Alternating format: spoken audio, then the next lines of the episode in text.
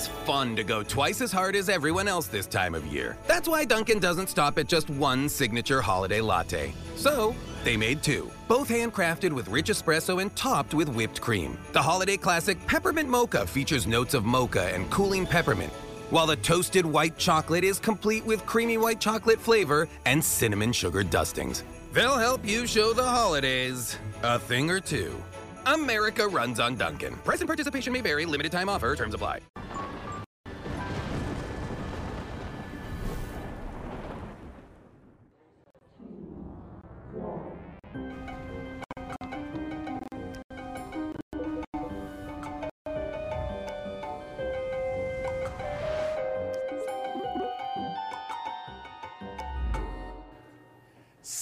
Salve, salve, amigos da ciência em todo mundo.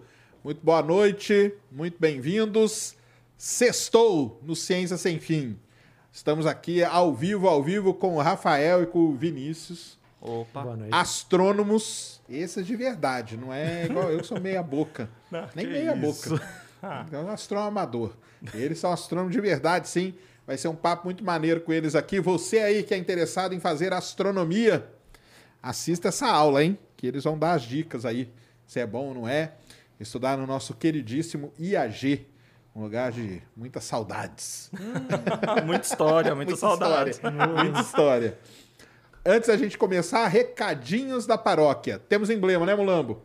Então joga na tela. Olha aí, ó. E aí, Olha gostaram? só, ô.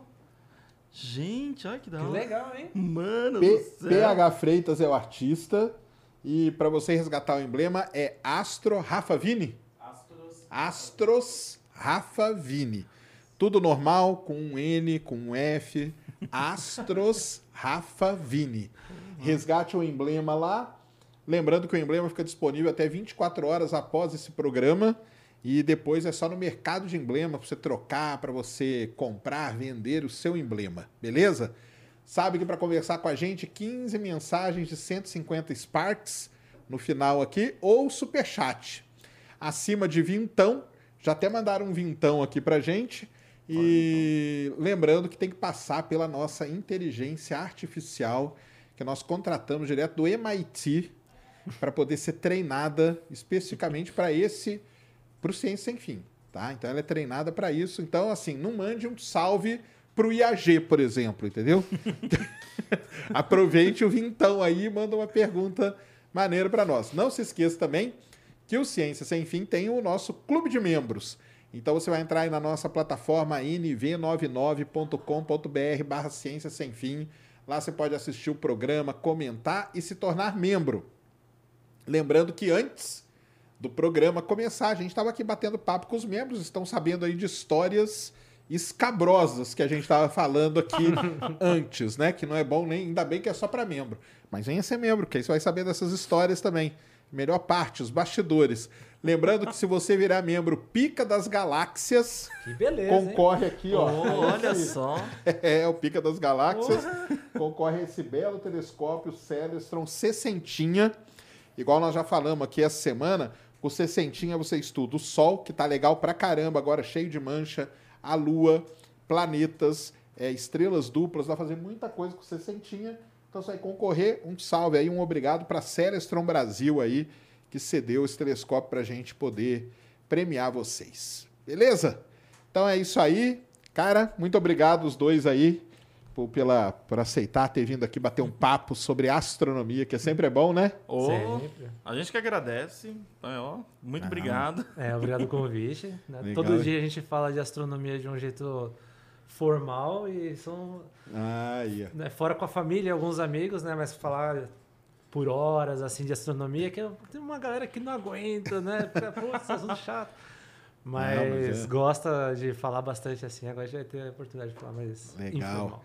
Todo mundo que vem aqui, cara, eu peço para contar um pouco da história de como começou, ou no caso de vocês, como que se interessaram por astronomia, por essa área da ciência, como que foi para chegar até onde vocês chegaram. Quer começar, Vini? É, tá, eu posso posso começar, né? Você tava falando, né, que o filme de catástrofe, né, que te conquistaram? Exato, é. tem os filmes de catástrofes, né? Todos. Então, quando eu era mais jovem, né? Eu assistia muitos filmes, tipo Impacto Profundo, Ah, né? filmaço. Aí Filmaço. sim, Impacto Profundo e Armagedon, não é nada Exatamente, daquela... era o que eu ia Sim. falar, o próximo, né? Não é nada daquela balela lá daquele Não Olhe Pra Cima. Isso aí é filme de verdade. viu? E Apolo 13, né, também. Apolo 13 também é um filme bom. É. Mas eu não me importava, óbvio, naquela época eu não conhecia os detalhes, né? Então, pra mim, a fantasia tava comprada de cara, né? Aceitei de boa. Então, só que aquela catástrofe toda me, me trouxe paciência, né? Falei, poxa, isso é uma coisa que eu gostaria de explorar mais, de conhecer mais, né? Então, eu sempre me envolvi bastante com esse tipo de coisa. E segundo os meus amigos, porque eu não tenho essa memória, mas eles dizem que eu dizia que eu queria ser astronauta quando crescesse. Isso é uma coisa que todo astrônomo, né, ou pelo menos dizem que todo mundo quer. É, toda Quer ser- criança, toda na criança verdade, no ser- começo, ela, quer- ela gosta, né? Ela quer, ou quer ser astronauta ou quer mexer com dinossauro, né? Duas Exato. coisas que criançada gosta, né? Também tive dinossauro de brinquedo, mas não foi assim, né? Infelizmente não foi por aí que aconteceu. Mas eu não me recordo dessa, dessa lembrança, né? Então, só que depois que passou o tempo, né? Eu acabei, quando terminei a escola, eu não fui para a área de ciências, né? Eu fui para o mercado, mercado financeiro, a parte burocrática e tudo mais. Caramba. E me encontrei nessa área. Só que foi exatamente lá que, trabalhando com é, normatizações e tal, eu descobri a parte de aquecimento global e tudo mais. E eu fui me envolvendo. Isso dentro de um banco, né? Eu tava dentro de um banco. Na área de é, sus- sustentabilidade. Entendi. E aí eu fui fazer um tecnólogo em gestão ambiental. Ah, que legal. Nessa eu terminei, só que no meu último ano eu falei, não, não é possível que é só isso, a história acaba aqui, né? E aí no meu último ano eu conciliei trabalho com cursinho e, e o tecnólogo e prestei a, a, a, a FUVEST, né, no caso. Passei em meteorologia, Ah, passou em Metel? passei em meteor. Que legal, cara. Aí minha vida mudou completamente porque é um curso diurno, então eu não podia continuar trabalhando. É verdade. E, e na- aí, primeiro semestre, tudo bem. Eu falei, não, meteorologia, ótimo. A- Como eu falei, gosto de filmes de catástrofe. Qual foi o filme de catástrofe da mesma época? Twister. Né? Nossa, Twister. Twister. Aí Aliás, falei, Twister foi o beleza. primeiro. Sabe que Twister é uma história legal pra caramba, né? Twister foi o primeiro filme da história lançado em DVD, cara. Olha, Olha só. Tudo Eu bom. tenho medo de tornado até hoje por causa de Twister. Você tem medo? Eu, eu tenho vontade de, De ver? tornado. Sério? Nossa, de lá pra Ah, Kansas, ah, lá no então, meio mas isso, isso é uma coisa muito maneira da galera da Metel, cara. Porque eu fiz geofísica e junto com a galera, a minha galera da Metel ali junto. Cara, 99% queria ser caçador de tornado. Exato. é que não tem Gente como. Certeza que esse filme influenciou. Tornado Hunters. Não É. tem como. É que é um Aqueles filme legal. carrão, né? É, Aquelas coisas. Isso Nossa. mesmo, cara. Colocar a Dorothy lá pra estudar. Nossa, eu adoro também. Assim. Isso mesmo. Então, aí quando eu entrei, eu falei assim, não, tá bom. Se for esse o meu destino, eu vou pra área de tornados, né? Só que não foi bem isso que aconteceu, porque aí eu descobri que as eletivas tinha lá elementos em astronomia. Aí desandou. Ah, aí foi aí eu, eu fui conquistado. com o Bosco. Melendes. Ah, ah, Melendes. Foi com o Melendes. Melendes. Maravilhoso, né? Eu adoro ele. Ele faz, ele faz divulgação né, no Twitter direto. E aí depois daquela matéria lá não teve como. Aí eu pedi transferência interníssima, né? Que fala. Fiz a transferência, consegui. Terminei o curso de astronomia. Com mais um ano fiz o de física também.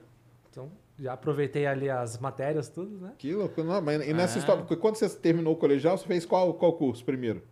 Eu comecei com ciência da computação, mas eu parei. Ah, tá. Né? Pra usar no Eu programação, nessas coisas de banco, que o pessoal usa pra caramba, Não, mas né? eu- é, é que eu gostava muito da informática, eu tinha Ah, feito um, tá. tec- um técnico em informática, então eu achava que esse era o meu caminho. Mas aí depois que eu entrei, eu era muito imaturo né, sobre o que fazer da vida, né? Então eu acabei desistindo. Eu tava gastando dinheiro para aquilo. Eu Falei, nossa, não vou continuar gastando dinheiro numa uma coisa que não, não é o que eu Uhum, quero fazer. E aí veio toda essa história do banco. Então foram cinco anos depois, né? Então eu entrei com 23 anos na, no EG, na USP. É, e aí foi de lá pra cá, foi só. Só ladeira abaixo, não tô brincando. Só astronomia De lá na pra cá foi só Não, pra não, trás. É, né? tá Não, certo, é isso aí mesmo. tudo certo. Não, que Ah. legal, cara. Legal mesmo. E aí você fez o quê? Mestrado? Aí mestrado, doutorado. Tô agora no meu segundo ano, né? Doutorado. Tá no segundo ano do doutorado. Tô Ah. no meio dele agora. Aí daqui a pouco você fala pra nós qual que é a área e tudo. Sim. E você, Rafa, como foi? Então, eu sempre curti a área de ciências, assim, sempre achei muito legal. Quando era criança, eu queria muito. E, putz, adorava tal. E por um tempo eu falei, mano, eu quero fazer biologia. Eu tava no começo do colegial, eu falei, não, eu quero estudar biologia, acho muito da hora. Daí eu comecei a ficar meio balançado com química também. Falei, não, química também é muito legal, né? Poxa, química é da hora também. E daí uma professora minha de física, que conhecia muito o IAG, ela falou, olha, vou montar um clube, um grupinho de astronomia aqui dentro do colégio. Eu falei, ah, tá bom, né? Por que não, né? Vamos lá. E daí, poxa, no colegial, acho que em 2005 a gente visitava o IAG. A gente, eu visitei o IAG pela primeira vez, lá em 2005. E falei, mano, é astronomia, vai, vamos estudar. E naquela época não existia o curso. Eu falei, vou, vou prestar porque vai ser isso, vai, não tem como. E não existia o curso de astronomia. Então eu entrei em física. E a ah, física tinha uma habilitação de astronomia. Você entrou antes de mim, então. Então, eu entrei em 2007. É. Entrei antes. Tinha habilitação. E daí na habilitação eu falei, mano, vamos lá, né? Vamos ver. Vamos ver se tem outras áreas também. Mas não, foi para astronomia. Daí eu comecei, a primeira iniciação que eu fui fazer era lá no, no acelerador de partículas. Para o pessoal que não sabe, tem um acelerador de partículas aqui no Brasil, lá na USP. Peletron. o Peletron, Linear, olha só. Né? An linearzinho, é. antiguinho, mas ainda é, ainda pra, tá lá. pra estudar mesmo, né? Ele é... Pra começar tá ótimo. Tá né? ótimo. E tinha um professor que estudava, ele falava, ah, estuda astrofísica nuclear. Eu falei, nossa, só o nome, né? Astrofísica nuclear. Quem que era? Era o Valdir Guimarães. Ah, sim. Eu quase fiz isso com ele. Ele é, ele é um cara super gente boa. E, mano, astrofísica nuclear, vamos lá.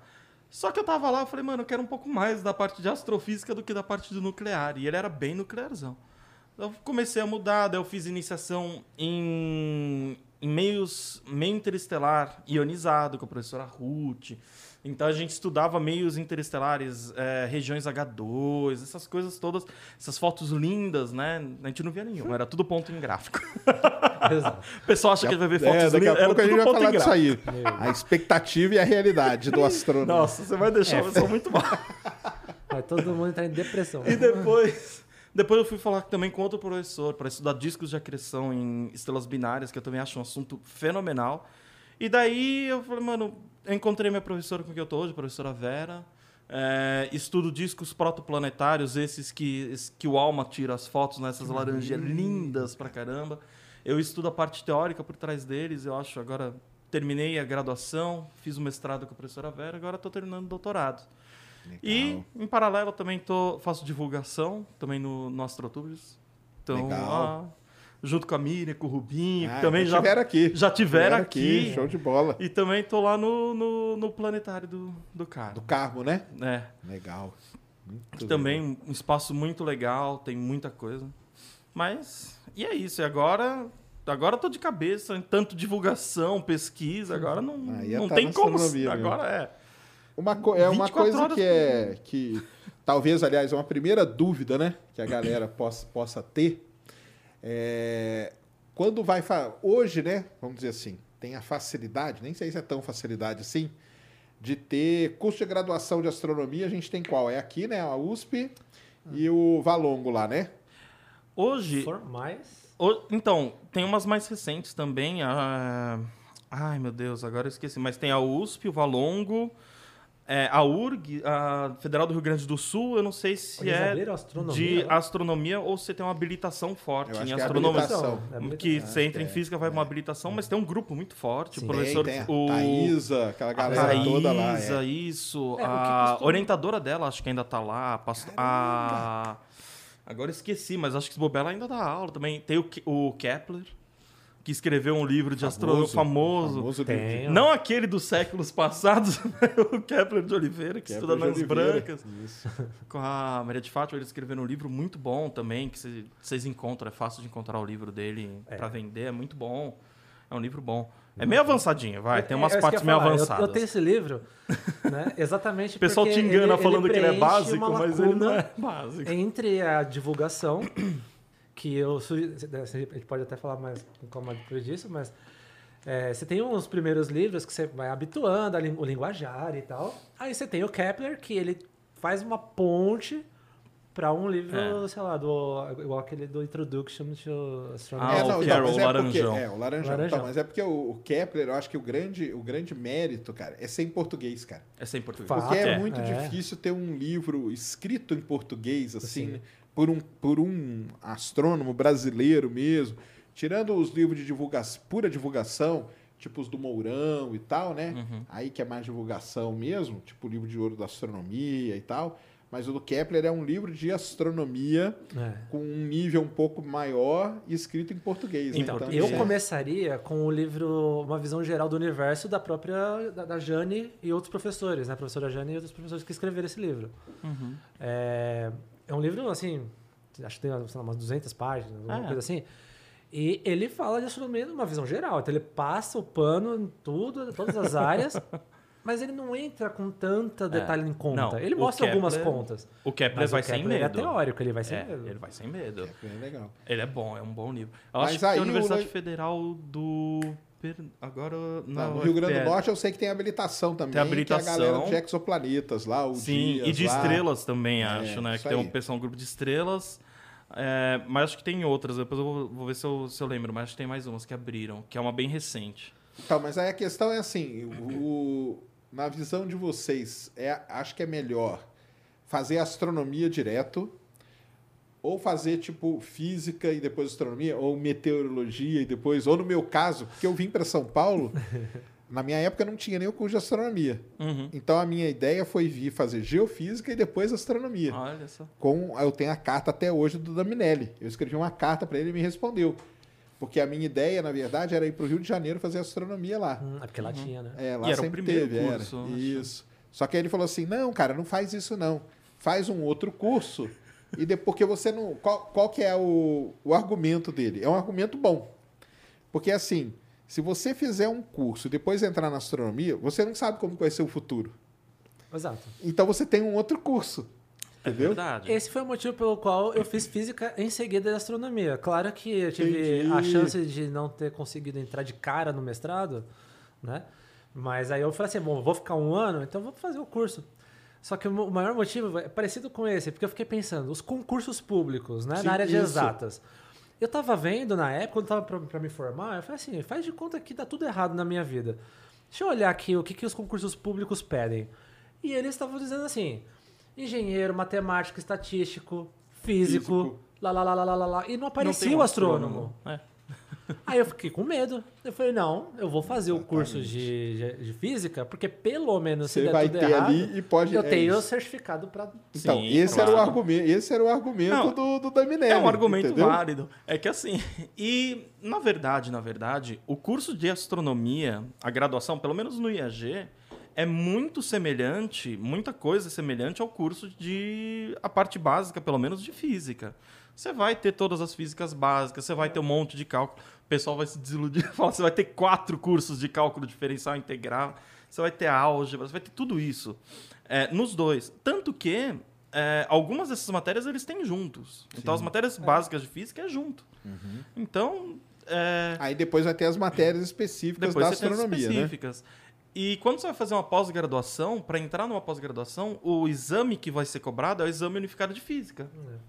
Então, você vai ter que saber É, muita aí coisa também. no, no- no- Aí, aí vem uma Aí- pergunta aí assim de problema. bastidores. E vamos supor que eu fiz a física e até passei na prova. Lá para mestrado, vamos supor, em astronomia. E passou um outro cara que veio da astronomia. Uhum. Existe uma, uma certa um preconceito ou uma preferência? Olha, dos alunos, Não, não, não, acho que do- da, da, da banca que da seleciona. banca que seleciona, acho que aí é melhor não comentar. Não, eu não sei dizer porque. é, Porque da minha época não, sei. existia, não existia a graduação no IAG de astronomia e eu era anterior. Então eu entrei e eles tinham um teste próprio. Então eu não vou saber dizer. É, eu, assim, em teoria não deveria existir. Eu acho que não, mas não sei. É, eu já vi contrário, já vi professor que pede para os alunos fazerem física, mais cursos de física do que de É. astronomia. Quando eu comecei a Porque é uma coisa muito teórica. isso. Quando eu comecei a procurar IC, a professora Elizabeth, Não, não era pra falar. mas também é foi, né? Ela é teoricíssima, tipo, não tem como. É, tá. Não, Ela virou pra mim assim, não, você tem que terminar o ciclo avançado de. Termina o ciclo avançado de física primeiro, daí a gente conversa, né? É. Porque o, o, começo com ela já não é fácil, né? É. Já é avançado. E aí ela perguntou assim, mas você é da física, não sei o que. Tá. Então, assim, você percebe que existe uma preferência, né? É. Eu acho que isso não é levado para a banca, até porque é, você é. tem um currículo lá, mas... É, porque só para a gente explicar para o pessoal, né, que, que, que tá assistindo aí, e que pode até estar tá passando por algum momento desse, decisivo na vida, é porque, assim, quando você termina Vamos supor, né, galera? Você está aí fazendo sua graduação. Não importa a área, não. Qualquer uma vai ser mais ou menos a mesma coisa, tá? Vamos supor que você escolha ter uma carreira acadêmica, né? Porque você pode não querer também, e aí beleza, você vai trabalhar e vai para o mercado e tal. Mas vamos supor que você vai querer uma carreira acadêmica numa área X lá. A primeira coisa que você faz é ir conversar com os grupos, né? Então ali no IAG tem a galera ali do Melendes, né? Que é exoplaneta, né? Tem a galera ali do Nemen, né? Que é buraco negro. Negros. Então aí, qual dessas áreas que você gostaria de seguir? Vamos supor que é lá com o Melendes. Aí você vai lá bater um papo com ele, né? E aí ele vai te falar, você vai, você vai conversar com ele, ó, oh, professor, quero estudar aqui e tal, tô terminando, vou fazer, vou fazer a prova. E é nesse papo que vem esse papo paralelo que é. o Vini falou. Então, ó, nó, eu acho melhor você ir fazer terminar isso aqui, porque aqui comigo eu, eu puxo muito para essa área, né? Exato. né? Uhum. A prioridade, né, que o, que o professor às vezes ele tem é muito baseado realmente na necessidade dele. Sim. Né?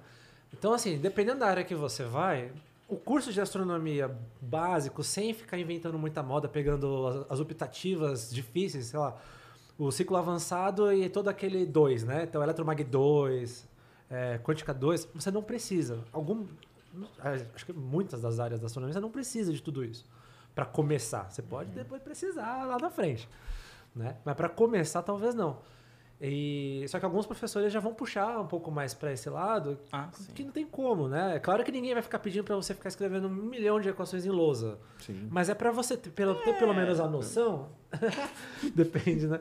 Mas é pelo menos para você ter a noção de quando você pegar um artigo científico, é, você olhar para aquelas equações e você não tomar um susto só porque você não viu aquilo na vida. Sim, não, isso é verdade. Por exemplo, agora você citou o caso da professora Beth.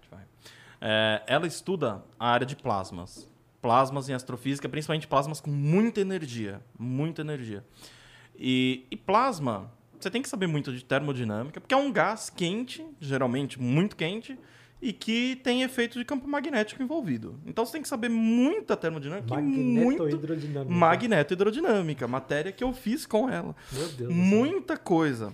Então, que é um isso... negócio muito específico da área de pesquisa dela. Da né? área dela. Tudo bem, ela prova na primeira aula que, olha, quase tudo em astronomia tem isso daí. Então, estrela tem, disco em volta de estrela tem, é, meio interestelar você vai encontrar uns efeitos. Mas, por isso que ela vira e fala: olha, é bom, eu recomendo que você estude muito eletromagnetismo antes de vir. Eu recomendo é, que você estude muita física matemática, que é todo aparato matemático. Sim, claro.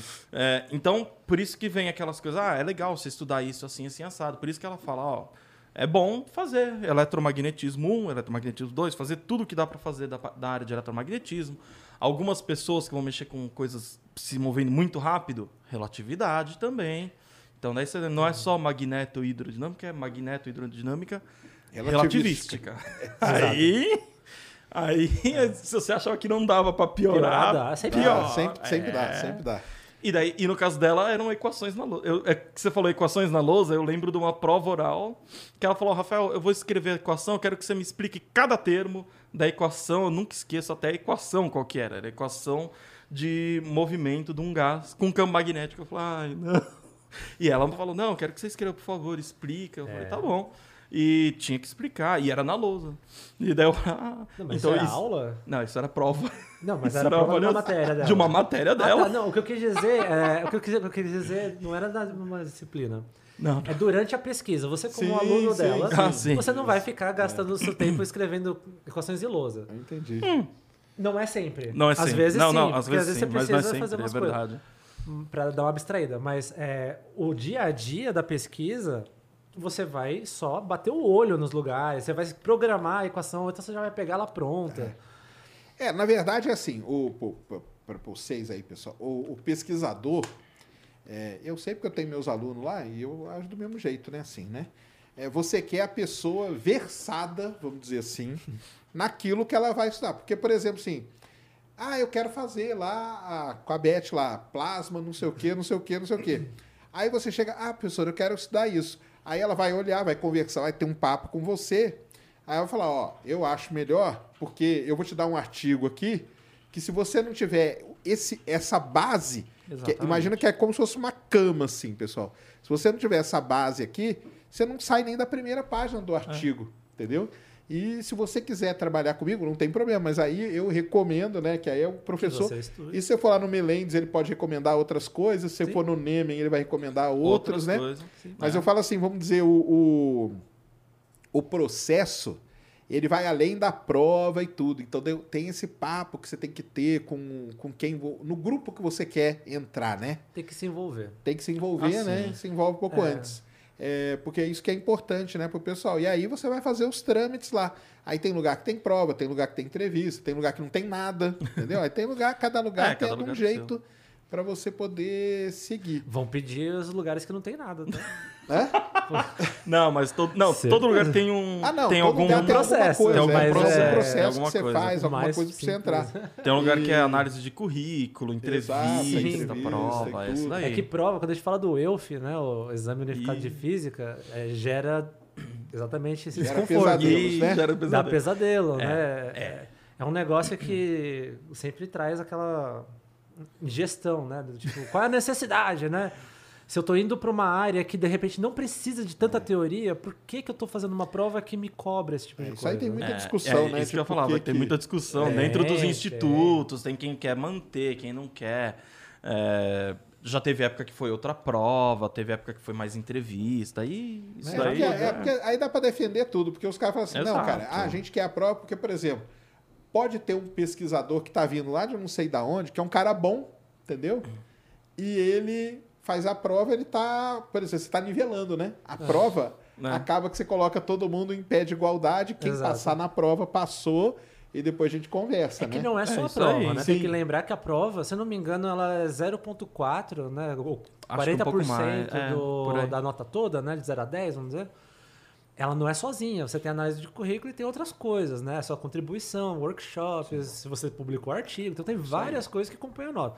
Fora aqueles 40%, a nota de verdade, quando sai, você pode cortar pela metade. Porque quem tira mais que 5 é, é- é gênio. É, não, É. mas aí, aí é uma coisa legal até, né, de contar a outra, essa outra parte aí, que é a parte da pessoa, do que, que ela fez na graduação, se ela participou de congresso ou não, aí a nota que ela teve, se teve alguma iniciação científica Exato, ou não, né? porque daí você já divide, você consegue. É uma maneira de você incluir isso tudo, né? Isso é legal, porque você não. Não é uma experiência que você não, não vai ser levado em conta. Então isso é legal. É, Então, esse é o caminho, É o tá, caminho. galera? Então, mas e aí, afinal, nós não chegamos à conclusão se é melhor fazer astronomia direto ou fazer um ou Olha outro. só, Qual, a gente achando que ia conseguir enganar o É. qual- qual que é a então. opinião de vocês? Olha, Ó, eu vou falar a minha opinião. Fala sua, fala o sua. Filipão, Felipe Raime, grande Felipe Raime, quando ele quis fazer, eu falei, cara, faça astronomia direto. Ele Uhum. ficou nessa dúvida. Eu falei, cara, astronomia direto, cara. Porque eu acho que as matérias da astronomia, depois elas vão ter um, um- um- Vai ser um diferencial que você vai ter. Sim. Entendeu? Não, isso é um E, fato. e mesmo que você faça a física, tal, que você pode puxar uma matéria ou outra, eu sou muito desse lado mais pessoal, entendeu? Você tá ali, Mais romântico, mas mais- tá ali no departamento, né? aí você vai se envolvendo, você conhece melhor os professores, você Ah, conhece não, melhor os grupos, Não dá, pra, tudo. não dá pra Ó, negar. Além disso, o que eu diria? Você está postando ali um tempo da sua vida para ir para essa área. Você vai acabar invariavelmente fazendo física ou astronomia, fazendo a mesma coisa. Então, por que não já fazer isso já em astronomia, né? Porque se der tudo errado lá na frente, com mais um ano, e isso eu acabei de né, falei agora há pouco, com mais um ano você conclui física, Física e já tem. e volta para a vai vida embora, normal, né? sei lá. Sim. Não que a vida na, do astronômico Olha. seja anormal, mas... Não, E a É. sua opinião? Então, eu eu fiz a, a parte de física, eu gostei de ter feito física e é que, é que tá. Eu já comecei a fazer iniciação na astronomia logo de começo. A minha primeira foi na física nuclear, mas logo depois eu já fui para a área de astronomia. Então, para mim não não fez Não tanta diferença, mas eu acho, assim, os argumentos de vocês são válidos, são argumentos bons. Mas pra mim, eu acho que não, não faria tanta diferença. O meu único ponto é que é mais difícil você encontrar uma graduação de astronomia do que de física. Ah, sim. Assim, mas É mais comum, é mais comum você encontrar uma graduação de física e depois migrar para uma pós-graduação em astronomia, um mestrado em astronomia. É, é mais fácil porque eu acho que existem mais mestrados em astronomia do que graduações em astronomia. Ah, isso com, Com certeza. certeza. Então, daí também é. Acho que não tem tanta dificuldade. Mas é, o ponto de você estar em contato com o departamento é uma coisa muito legal já também, logo de começo. Você Na já ter esse USP, contato e tudo mais. E na USP isso faz diferença bastante, porque são dois prédios separados. E uma Ah, coisa sim. é você viver lá no andar do IAG com a salinha do café e tudo mais. E outra coisa é sabia você que vinha o viver, café. Viver na física viver lá, na né? física onde Exato. você não vê. São 25 prédios. E pra você encontrar o professor, você não tromba ele no, no corredor. Nossa, Exato, é- exato. A, a intimidade que você cria com os professores no IAG Sim, é, é, um negócio. completamente é, surreal. Ah, não, isso é verdade. Eles te conhecem pelo nome porque é pequeno e Isso. o departamento, por mais que o de astronomia seja o maior departamento, tem pouca gente. O do, da física, é que nem eu falei, acho que são mais de. Acho que são 24, 25 prédios. Tem conjuntos de prédios. Então, eu tinha aula de física inicial com uma professora que era de um prédio atrás de tudo. Eu tinha que ir lá da física dos materiais. E depois, física 1 ou 2, eu tive com um professor que era no outro prédio, no outro canto, que era lá na nuclear. Então, você- é difícil você ter realmente essa, essa intimidade toda. É, com alguns eu, eu tive, super legal. Mas é difícil, realmente. Daí o IAG, como é menorzinho e tal. Mas isso é uma particularidade do IAG. Uma- É isso que eu ia falar, uma particularidade da Ele é menorzinho, USP, o né? pessoal te conhece pelo nome. Pessoal Então, do que- dos outros estados. se a gente a falar experiência. o, o Melendes, eu conheço o Melendes, ele, a gente já papeou muito, a gente tomava café junto. é, minha Ah, não, orientadora. acaba criando, né, cara? Não tem como. Não tem Acaba como. criando essa- Acaba- essa acaba criando. é. Acaba Quantas vezes eu não criando. fui almoçar com, o- orientador? Tipo, Exato, isso Isso daí aí, é. isso aí é legal pra caramba. Sim, isso daí aí não. é muito bom. E a, a área de vocês? Você ficou de falar a área que você, que você seguiu. Qual que era? Vai, manda lá. Qual que foi? Eu comecei, e até hoje estou, na área que envolve aglomerados globulares de estrelas. Maneiro.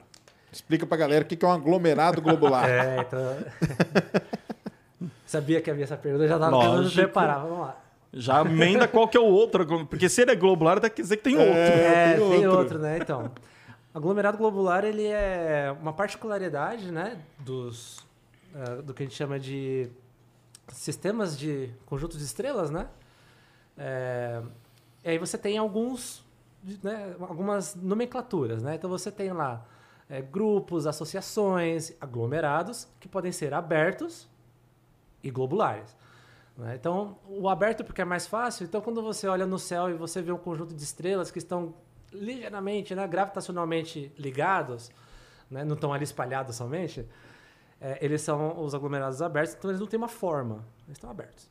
Aí. Os globulares Caixinha não. de joias. Caixinha de é, joias, aglomerado né? aberto famoso. Árvore de Natal também, se eu não me engano, é Também. aberta, né? As Pleiades, né? Pleiades, que Pleiades. talvez Inclusive, Pleiades, um abraço né? pro, pro meu grupo de pesquisa Pleiades, Ah. que tem nada a ver com o que a gente trabalha, mas é Pleiades, Legal. porque a gente é de populações estelares, né? Ah, sim. Então, assim, tem a ver, mas não tem nada a ver com aglomerado aberto. Isso foi uma, né, uma ironia, inclusive. Entendi.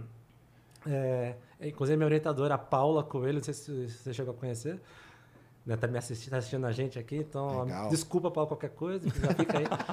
É, então, aí tem os aglomerados globulares, né? Então eles formam realmente uma forma globular, ou redonda, né? De forma mais simples de visualizar. Coloca né? aí na tela, Mulambo, pra gente. Escreve assim, ó. É, Ômega Centauri. Ei, Nossa, famoso. olha que lindo já esse daí. a- a- a- Quem mora em Minas Gerais já conseguiu Centauri ver assim de canto de globular. olho. Isso, esse Ah, esses aí. daí, olha. Aí, ó.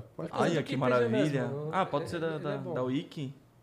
Isso, pode ser esse primeirão aí. Então isso aí é um aglomerado. Aí, e clica Ai, lá que nele que ela lindo. fica grandona. Aí, ó. Então isso aí é um aglomerado que a gente chama globular, né, galera? É, um aglomerado tem- globular. Então, assim, é, se a gente lembrar, as Pleiades, por exemplo, se eu não me engano, são nove. É, bate aí, Mulambo. Coloca na outra abinha aí, ó. Escreve aí. Pleiades. Do jeito que fala Elas mesmo. são- Pleiades. Pleiades São sete Star? Cluster. Sete, né? As Íades são oito. Não, Pleiades. P-L-E-I-A. Aqui, pode ser em português mesmo, Pleiades. hoje sim. I-A. Isso, é. Isso. Isso, pode ser. Ele vai trazer uma imagem aqui. Isso. Essa aí, ó. Essa azulzinha aqui é boa. Sabe qual é o nome das Pleiades em japonês? Não. Subaru. Subaru? Em japonês é as Ah, Pleiades. que beleza. É por isso que a. Você não sabe, você nunca viu a- o símbolo do Subaru? Ah, é São as verdade. Pleiades estrelas. Ah, são as associações que a gente deixa passar na vida. né? Aliás, na verdade, as Pleiades ela tem uma outra coisa que ela é um exame de vista natural que você faz. Porque tem gente que não consegue, eu não consigo ver a 7. Quem Ah. consegue ver a 7 a olho nu tem uma vista boa. Ah, Então que tem gente que consegue, eu Olha- consigo ver 4 só. eu lembro que o. Daminelli falava que se a gente conseguisse ver todo, ele falava, ah, vou te chamar pro meu grupo. É. Só aí, porque você tem uma vista boa. Ah, Então, ó, pessoal, isso aqui é, é o- as Pleiades, fica ali na, no touro, né? Isso, de touro. touro. De touro. E é, são sete estrelas, até ó, sete irmãs, né? Que o pessoal É. chama.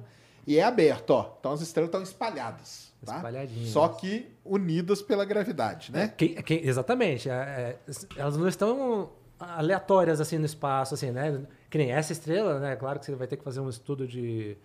é, como é que fala? Membership? É, de Per pertinência. pertencimento, do aglomerado. Pertencimento. É, essa- essas da- algumas dessas aqui fazem ou não fazem parte, né? Então você faz todo o estudo, mas as que fazem, você tem ali todo o estudo para ver que elas estão né, ligadas gravitacionalmente.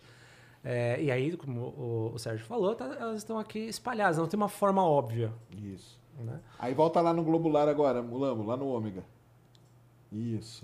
Agora, os aglomerados globulares, né? Como o Omega Centauri aqui, que, se eu não me engano, tem, né, tem uma história bem engraçada. Engraçada não, né? Mas importante em cima dele. Mas a gente vê que aqui a gente não consegue nem apontar uma estrela, necessariamente. Né? Ah, sim. Porque aí são- é- já é uma outra diferença entre os dois tipos de aglomerados. Os abertos, eles têm poucas estrelas, né? Poucas assim, né? Astronomicamente falando, né? Centenas, alguns milhares né, de estrelas. Agora, os, os aglomerados globulares, não. Eles já são sistemas né, é, compactos, né? A gente pode ver que eles estão aqui central, né, é, compactados aqui no centro, com a maioria das estrelas aqui no centro, gravitacionalmente ligadas também, e aqui a gente tem de dezenas a centenas de milhares, né? Aqui estima-se acho que mais de um milhão de estrelas, né, para Omega E você não Centauri. consegue nem discernir, né? E você você consegue. É um contínuo de estrela, né? É um contínuo de Muita estrela. coisa. E Exatamente. tem esse nome, pessoal, porque é como se fosse uma bola de estrela no céu. uma Quando bola você olha, isso é uma bola de estrela. Então ficou esse globular, né? De, de um glóbulo de estrela ali no céu. Então, e. e Esse é- dá pra ver com telescópio amador também. Esse né? aqui dá. é. Dá, até olho nu. Se você mora num lugar com céu maravilhoso, É. a olho nu, assim, de é canto o de maior, olho, né? você consegue. acho que É o maior que tem, aglomerado né? que tem registrado, né? Isso. Pelo menos da galáxia. Né? Quando a gente fala galáxia, da galáxia assim, a gente está se referindo à Via Láctea, só para É. deixar. E uma coisa interessante tem no, no- nos aglomerados globulares é a idade das estrelas, né? Sim. Tem um negócio de idade, né? Que elas É. são. Velhas, bem velhas, Bem né? velhas, São, né? são é, estrelas. São, possuem as estrelas mais antigas que a gente consegue observar fora, que a gente pa- parece que viu aí esses dias, né? É, do Hubble, né, cara? Olha Depois nós só. vamos falar do Hubble aí. Parece dessa- que a gente viu uma coisa a mais aí esses dias, mas não- aparentemente não está dentro de um aglomerado globular. Né? A gente é, acompanha as estrelas aqui, elas são as estrelas de população 2, que a gente chama, né? São as estrelas mais velhas que a gente tem aí. O Sol seria a população 3, por exemplo. E. E o pessoal fala que eles é que são, tipo, originam as galáxias, seria isso? É, então. Alguns dizem. Aí a Não, gente. pode falar, né? Não, eu vou fazendo fala, a pergunta fala. de leigo aqui, você Não, vai não, não. Formam, assim, é que é, compõe, né? Na verdade, a gente não sabe quem veio primeiro, o ovo ou a galinha, né? Mas assim, o. Existe. Ainda está em debate, né? O que é Isso. que aconteceu? O que se coloca por enquanto é que aglomerados globulares, principalmente o Omega Centauri, é um remanescente de uma galáxia anã. Né? Dwarf, é, é, como é. Ah, não. Ah, não mesmo. Não mesmo. É, sim, mas é que não, não é, é- Só para deixar mais claro que não é nenhuma. Ah, sim, é porque galáxia, pessoal, é o seguinte: tem as galáxias grandes, tipo Via, Via Láctea, Sombreiro. Andrômeda, Sombreiro, essas são É. todas galáxias grandes. Existem determinadas galáxias. elípticas. Tem as, tem as iselípticas, É, né? Que são outras gigantescas, as espirais que são gigantescas e tudo. E tem galáxias que aqui a gente vê fácil no nosso céu, por exemplo, grande e pequena nuvem de Magalhães, que a gente chama na astronomia de galáxia anã. O anã na astronomia, ele não é pejorativo, tá? Não, é igual por planeta favor. não. É, é uma, é uma designação de algo que é menor do que algo que é principal, que é uma dessas galáxias Uhum. grandonas, né? Exato. É, Basicamente aqui, por isso. exemplo, se estima 120 anos-luz de extensão. Olha só, de um lado ao outro, De um- 120 é, anos-luz. é. Que maneiro. E então é isso. Então, assim, é, são podem ser remanescentes de galáxias anãs, elípticas, né, no caso. Então, a- a- todas as estrelas que estavam lá saíram explodindo igual pipoca, né? E jogando remanescentes dela no meio. E quando, se, é, quando difundiu toda a matéria, sobrou as estrelinhas aqui. Então, são objetos, né? São sistemas muito antigos por causa disso. Ao contrário das Pleiades, por exemplo, que ainda tem um pouco da matéria em volta. Exato, E- né? São mais nas jovens. Lá, Mulambo. As Pleiades, uma das coisas interessantes é que, É que ainda vê- tem o, remanescente da nuvem que É, gerou. cara. Que elas são azuisinhas novas, né? Jovens. Exatamente. Então você vê é, umas manchas junto da próximas às estrelas. Então Essa é- mancha ainda é o gás lá primordial, onde elas se formaram. E isso é legal porque as estrelas, na verdade, o Sol provavelmente nasceu num ambiente parecido com esse, né? Exato. Então o Sol, e aí é um negócio que é muito maneiro, que é uma das áreas que eu acho mais legal da astronomia. O Sol teve irmãs quando ele nasceu. E existe uma área da astronomia que tenta procurar as irmãs do Sol, Sol. né, cara? As Sun Sim- Siblings, né, que eles chamam, né? São simples, né? Que é um negócio assim é. impressionante. E é muito difícil. Porque imagina que se milhões de estrelas por aí, bilhões, né? Que a Gaia vê bilhões de Bilhões de estrelas. estrelas. É. Como que você vai achar aquelas que estavam? E tem como. E tem até um. Tem uns artigos, eu estava até lendo aí esses dias, que o pessoal consegue fazer uma simulação reversa. Uhum. E existem aí algumas candidatas a irmãs do Sol. A irmã do Sol. Porque aí tem que ser a mesmo, o mesmo tipo, a mesma composição, a minha mesma metalicidade, idade, metalicidade. tudo isso. É. Então é um negócio legal pra caramba E o pior é que você encontra estrelas que são muito iguais ao Sol, que não são irmãs do Sol, né? Não são siblings, que são as gêmeas solares. gêmeas solares. Isso. Que são outra coisa. Que são, é es- outra coisa, São é, estrelas que são idênticas ao Sol em muitos aspectos. O grupo do Melendes, a gente falou do Melendes, eles também estudam. É, o grupo do Melendes é, é um negócio legal pra caramba. O Jorge Melendes, ele, em vez de. Ele quer achar um planeta parecido com a Terra. Mas em vez dele procurar o planeta, ele procura, Procura a primeira estrela, estrela primeiro. que parecida é com o Sol. parecida com o Sol. Isso é um negócio legal pra caramba, É, cara. porque com uma estrela parecida com o Sol, você consegue é, determinar a zona habitável. E aí você- você só procura naquela região, você não precisa ficar buscando. Exatamente. É, É. uma, é uma sacada muito legal. E uma outra coisa do aglomerado globular, o pessoal fala que aqueles buracos negros intermediários nascem ali dentro, né? Então, é- Como que é- tá essa, essa linha aí hoje? É Assim, não, então, dentro dos aglomerados globulares, não é o que eu mexo, né? Então eu só fico acompanhando Ah, realmente tá. por cima, né? E isso, até onde eu sei, não interfere diretamente no que eu estudo. Que são as populações dentro dos aglomerados. né? E tá. Eu posso falar bem por cima sobre isso, né? Porque é um problema em aberto. Mas os, os buracos negros intermediários, é, parece que já foi realmente diagnosticado, vamos dizer assim. É, eu não me lembro agora em qual.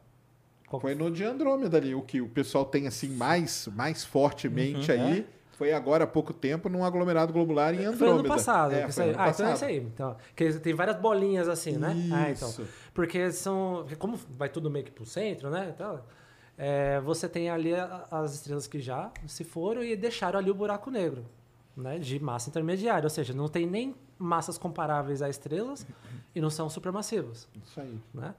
Então eles estão ali perdidos. E aí, o engraçado é que eles estão literalmente perdidos. Perdido. E eh, você só consegue agora saber se há ou não com a mesma técnica que a gente observa o nosso buraco negro da, da, da, da Via Láctea, ou seja, as estrelas Girando, girando em torno de um ali. lugar vazio. Exatamente. É legal pra caramba, né? É. Aglomerado Não, é. globular é um negócio maneiro E foi o que o demais. pessoal usou, né, lá nos anos 70 para tentar medir, para tentar ver como que a nossa galáxia se formou, né? Que tem aquele paper do Exato. Eigen, Landenbell e Sanda, já 70 e O, pouquinho. de- o grande debate? Não, não, não foi- acho que não foi o grande debate, mas foi quando eles tentaram mostrar, olha, a nossa galáxia se formou de uma nuvem que se achatou e ela estava em Ah, rotação. tá. E eles também usaram dados, acho que de aglomerados globulares, para mostrar, olha, a gente só encontra est- é, estrelas mais antigas aqui fora e tudo mais. Uhum. E eles conseguiram traçar as idades para mostrar, ó, aqui no meio as estrelas estão nascendo, aqui fora são mais antigas. Ele mostrou que ele que É. a galáxia foi se fechando, né? Ela foi ela meio que colapsou de uma nuvem maior. E foi E uma isso faz modelagem sentido assim. porque aglomerados globulares, só para deixar né, numa perspectiva de aonde que eles estão na, na, na isso, galáxia, Isso, isso. né? Eles estão no que a gente chama, a maioria, a maioria não sei agora, fui pego por mim mesmo pela pergunta, Ih. né? Mas a gente encontra né, vários deles facilmente na, no halo da galáxia, ou seja, nas partes mais externas da galáxia. Eles Só que- ficam, para o pessoal entender, né? A galáxia, eu imagino que é um disco, ela é um discão mesmo, né? Não tem problema nenhum. e eles ficam meio que flutuando assim em volta. Eles não estão no meio aqui, tá, pessoal? Então eles ficam meio orbitando, né? Como se estivesse orbitando Sim, assim, sim, né? mas é aí que eu Algo quero assim. chegar. Eles Ah. também estão no meio, no bojo. Ah, também Olha tem só. no bojo. Tem no bojo. Ah. E esse que é engraçado. E isso vai de acordo com o que ele falou agora. porque se você tem eles já ao redor da galáxia que foi se achatando, então a- aqueles que estavam mais ao centro se concentram no, no bojo agora, né? Mas É, aí então encontrar eles ali no meio daí é mais, aí é bem mais difícil. Encontra, porque você vê a quantidade de estrelas. Sim. Ah, mas daí você tem mais poeira. Mas você tem um monte de coisa no meio do caminho. Tem né? mais complicação. Você tem um disco na tua frente aqui, ó. É, então. É, mas legal pra caramba isso. né? É igual quando você quer observar ali perto do horizonte. Você tem muita atmosfera te atrapalhando. Na galáxia também. Você tem muito disco pra te Exato. atrapalhar. E a pergunta assim, você observa alguns? Eu não. Eu não observo nenhum. Assim, a olho nu é possível. Não, não, não. Eu falo assim, você, Você no faz- seu Entendi a trabalho. pergunta, tô brincando. Você usa, você usa o quê? Você usa dados? Eu uso os dados já reduzidos, né? Eu trabalho com a. um- Eu tava até conversando com a minha orientadora, né? A gente é teórico ou não é? Entendi. Ah, Porque- Ah, tem esse negócio. É, porque eu não, fa eu, não faço, eu não faço modelo, eu não crio um modelo. Eu já Tá. uso o modelo e eu, né, eu- eu uso os programas já, né? Para criar os meus modelos. Então eles calculam os meus modelos. Mas eu não crio um programa novo. Então eu não altero a equação, não faço nada disso. Poderia, poderia, mas não é hoje o meu foco. É, então eu tô uma coisa intermediária. Então eu uso programas, né, scripts que vão modelar estrelas, modo- é, é, modelar as populações estelares que eu preciso para confrontar com as observações. né? É. E daí vem o problema direto da minha pesquisa, que são as múltiplas populações de estrelas dentro dos aglomerados globulares. Ômega Centauri, por exemplo, não sei nem quantas que foram diagnosticadas a última vez. Né? Mas é, a gente tem aglomerados que chegam a ter sete populações diferentes Isso dentro é por dele. idade? Não, aí é que tá. Você coloca no, no diagrama é, Hertz, magnitude, né? ah. O, o HR. E você só diferencia quando você altera é, a composição química. Eles têm, basicamente, claro, muda um pouquinho a idade, muda um pouquinho a metalicidade. Mas você não vê é, diferenças significantes ness- nesses parâmetros. O que é significante é a composição química. Você fala, ué, Química. Olha da só. onde que vê essa anomalia química? Hum. Entendi. Aí é isso que eu estudo. Se fosse o grupo do Melendes, o grupo do Melendes, ele fala, ah, deve ter engolido um planeta aí que migrou e É, caiu. pode ser. Não, tem várias teorias. Tem processos internos dos aglomerados, as AGBs, né? Que são as estrelas já no finalzinho da vida. É, tem as supernovas, mas aí isso já não, não bate muito, né? Tem uma supernova de fora que contaminou o Um espaço. outro aglomerado que veio, que tinha uma outra metalicidade e se fundiu com Ah, ele. Então, olha só, tem um- é. estrelas ultramassivas, mas aí a gente tá falando de uma teoria muito conspiratória. Ou seja, tem muitos. Então é bom pro pessoal que tá querendo, porque tem muito trabalho ainda pra ser feito. tem, É, então, isso que é legal, igual, igual o Vinícius falou, tem muita, é, é muita questão em aberto, pessoal. Tem que a muita gente- questão Quando aberto. a gente fala em ciência, a gente fala desse jeito. A questão tá em aberto ainda. Isso é bom que Porque- garante o trabalho do É, cientista. Garante trabalho, tem trabalho. Então, se você gosta dessa área, gostou do Ômega Centauri aí, bonitão, né? Então, tem essa, É essa linha para seguir. E o que ele falou, um negócio que é importante, né? Que é a modelo, né? E aí, modelo, a galera, cara, dá um. um... Explicar pra galera o que, que é isso. É assim, é... igual ele falou, como que você vai saber o que que tá mudando ali naquele bololô de estrela? Ali tem um bololô, né? Um novelão de estrela. Só que não são todas iguais. Elas mudam. Mas elas mudam o quê? Então, como que eles vão saber disso? Então, eles criam um modelo dentro do computador daquele aglomerado. Por que, que eles criam um modelo? Porque aí no modelo eles podem ir alterando.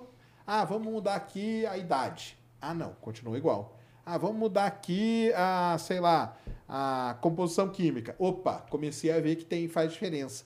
Então, com o modelo. E aí ele vem com a observação, porque o modelo sozinho também não serve. Você tem que casar as duas coisas Exato. o, o modelo ele só existe para comprovar ali o que você viu, porque o que você viu é o dado que você tem. O modelo é um dado que você criou. Você tem que colocar os dois na hora que você bate os dois, na hora que dá o match ali do modelo com o observado, aí você fala, opa, é isso aqui que pode explicar tal, tal. E, e nisso você usa muita programação, né? Sim, é. Um dia eu quero chegar nesse ponto que você falou, ah, isso aqui que explica. Não, não, é. O que explica que, o que pode explicar, é, né? o que pode Não, explicar. é, é daí que nascem as É, hipóteses então, para explicar, né? Pode ser uma coisa, pode ser outra e tal. Mas aí, o que eu queria chegar é, é programação é essencial, né, É cara? essencial, não tem como. é, Não, assim, é, astronomia hoje. Hoje assim, não é- tem como, né? não tem como. Sem querer acabar com a. Não, O vai, sonho, a- com o vai, sonho das vai, pessoas. Acabar com, com a parte romântica. Mas você é não igual sobe você nenhum perguntou, morro aí né? pra Você- ver o aglomerado. Você observa os aglomerados, olha, a olho nu eu consigo, né? Posso até dizer onde é que esses dois aí que a gente mostrou, como é que você encontra eles a olho nu, que é fácil, inclusive. Só que para estudar, só não dá. Mesmo os, os observacionais não, não olham mais em aglomerado, em, A olho nu. em- a olho nu e, E em nem no telescópio, né? Sim. né? É tudo no computador. Para reduzir dados, é tudo com computador e programação. Às vezes você cria o seu próprio é, jeito de fazer a, a redução dos dados para obter. o- né, Que é aí que pode ter uma mudança ou outra. Algum, você inventar uma, Uma uma técnica. técnica. nova, né? De processamento ali que, exato. que melhora, que não perca muito dado, ou Aham. coisa do tipo, né? Então, e você programa em qual linguagem? É Python. Python, né? Ah, Python na veia. Python. A galera dos Java aí vão ficar pistola. É Nossa, até Python na eu tô veia. me sentindo muito velho, porque o meu trabalho em quê? C? Fortran e C. Fortran, Caramba, não, Fortran no seu aí. 90 e C. É, Você é porque assim, Fortran. eu- eu Também sou programa em Python, mas é Fortran 90 e C. Para fazer umas simulações É, pesadas. não, é que, ser. então, é que tem uma diferença. O, o Python, né, ele, ele é bom para quem tá pra, pra quem tá começando agora, né? Aprender a curva de aprendizagem dele, ó, rapidinho. Agora, você quer performance? Aí É, não é, é Python. é verdade. Aí você tem que ir para C ou Fortran, porque vai na linguagem da máquina quase. Sim, né? Não é um assembly, mas vai. Mais do que só se for programa 0 e 1 um ali. É, só falta ser assembly, né? É o que eu gosto de falar, falo até para aluno, cara, é que o Python é bom para você fazer um protótipo. Exato. E aí, quando você vai rodar para valer numa base grande de dados. Se bem que o Python ele lida bem com, com base grande de dados então, também, né? Ele, Ele para análise de dados, perfeito. É que acho que o Python para simulação mais parruda, simulação, se você aí quiser simular é, um pra bloco de plasma, um bloco Entendi. de gás para fazer muita conta, aí ele, ele sofre Ele um pouco trava, né? mais. Ele, É. É, cálculos você não vai para o Python. Você, cálculo simples, beleza. Agora, esse tipo de coisa, ah, vou resolver uma equação diferencial. A, a, a diferença entre se É. fazer pelo Python e por um outro, um outro código mais é, linguagem de máquina é gritante a per- o tempo de Dá performance. dias né? de diferença. Não, dá dias. É. Tanto A gente usa muito o Python na parte de. aquela parte estatística, né? Isso. De Sim. você fazer aquela análise estatística dos dados, Exato. separar agrupamentos e tudo. Por isso que o Python ele ficou muito famoso com a galera do Data É Science, isso, né? Sim. exatamente. Porque aquilo ali ele lida bem, ele vai tranquilo, aí ele passa sossegado. A outra parte que está falando, pessoal, é quando você precisa inserir equações que lidam com efeitos magnéticos, hidrodinâmicos e tal. Aí o Python vai dar uma uma- Engasgada. é, É, vai dar vai dar uma engasgada. engasgada. Aí você tem que partir para uma outra linguagem. Ele vai demorar. Tanto que, É. assim, é, eu, quando eu calculo os meus modelos, né, que no seu cálculo, eu mando o programa lá fazer, ele está escrito em Fortran. Né? Ele foi escrito em Fortran. Quando eu quero mudar um parâmetro, eu tenho que aprender Fortran, porque eu tenho que entrar lá no script É. dele, recompilar o negócio. Pra vocês terem ideia, quando o pessoal fala, ah, antigamente era cartão perfurado, então, Fortran acho que já foi escrito em cartão É, perfurado. não, tanto que ele tem os numerozinhos, não é? Ele tem os é, é, card o número da 1, 2, linha. 3. Quando É. você programa lá, você usa os cards, né? Então já existe. O Fortran é dessa época. é, Não é o mesmo, ele evoluiu de Mas lá aí é uma cá. outra dica que eu Mas- dou, cara, até para os meus alunos, e até a empresa onde eu trabalhei, eu lidava com a galera de desenvolvimento. Cara, a linguagem é o de menos, Ah, no não, final das sim. contas. O que você tem que aprender é a lógica O por trás né? daquilo ali, né? O algoritmo e tudo. Aí depois a linguagem, cara, é... Você se vira. Você se vira e, e uma vai ser meio Ah, não, parecido aprende. e tal. Não. Sim. Mas o mas o importante é, então, que você quer ir para a área de astronomia, tem que aprender a programar. Hoje, cara, não tem como, porque é muito dado, é muita coisa para se mexer, né? E não precisa ir Não muito longe. Para você fazer o curso de astronomia seria importante já. Porque você vai fazer uma, uma continha. Uma continha. Vamos lá calcular o fluxo ou então a luminosidade. A luminosidade, você tem lá quatro, quatro variáveis. Com os números absurdamente bizarros. É 10 elevado a menos 23, o outro é 10 elevado a não sei quanto. Aí você vai colocar na sua folhinha, né? Escrever lá no, no Não.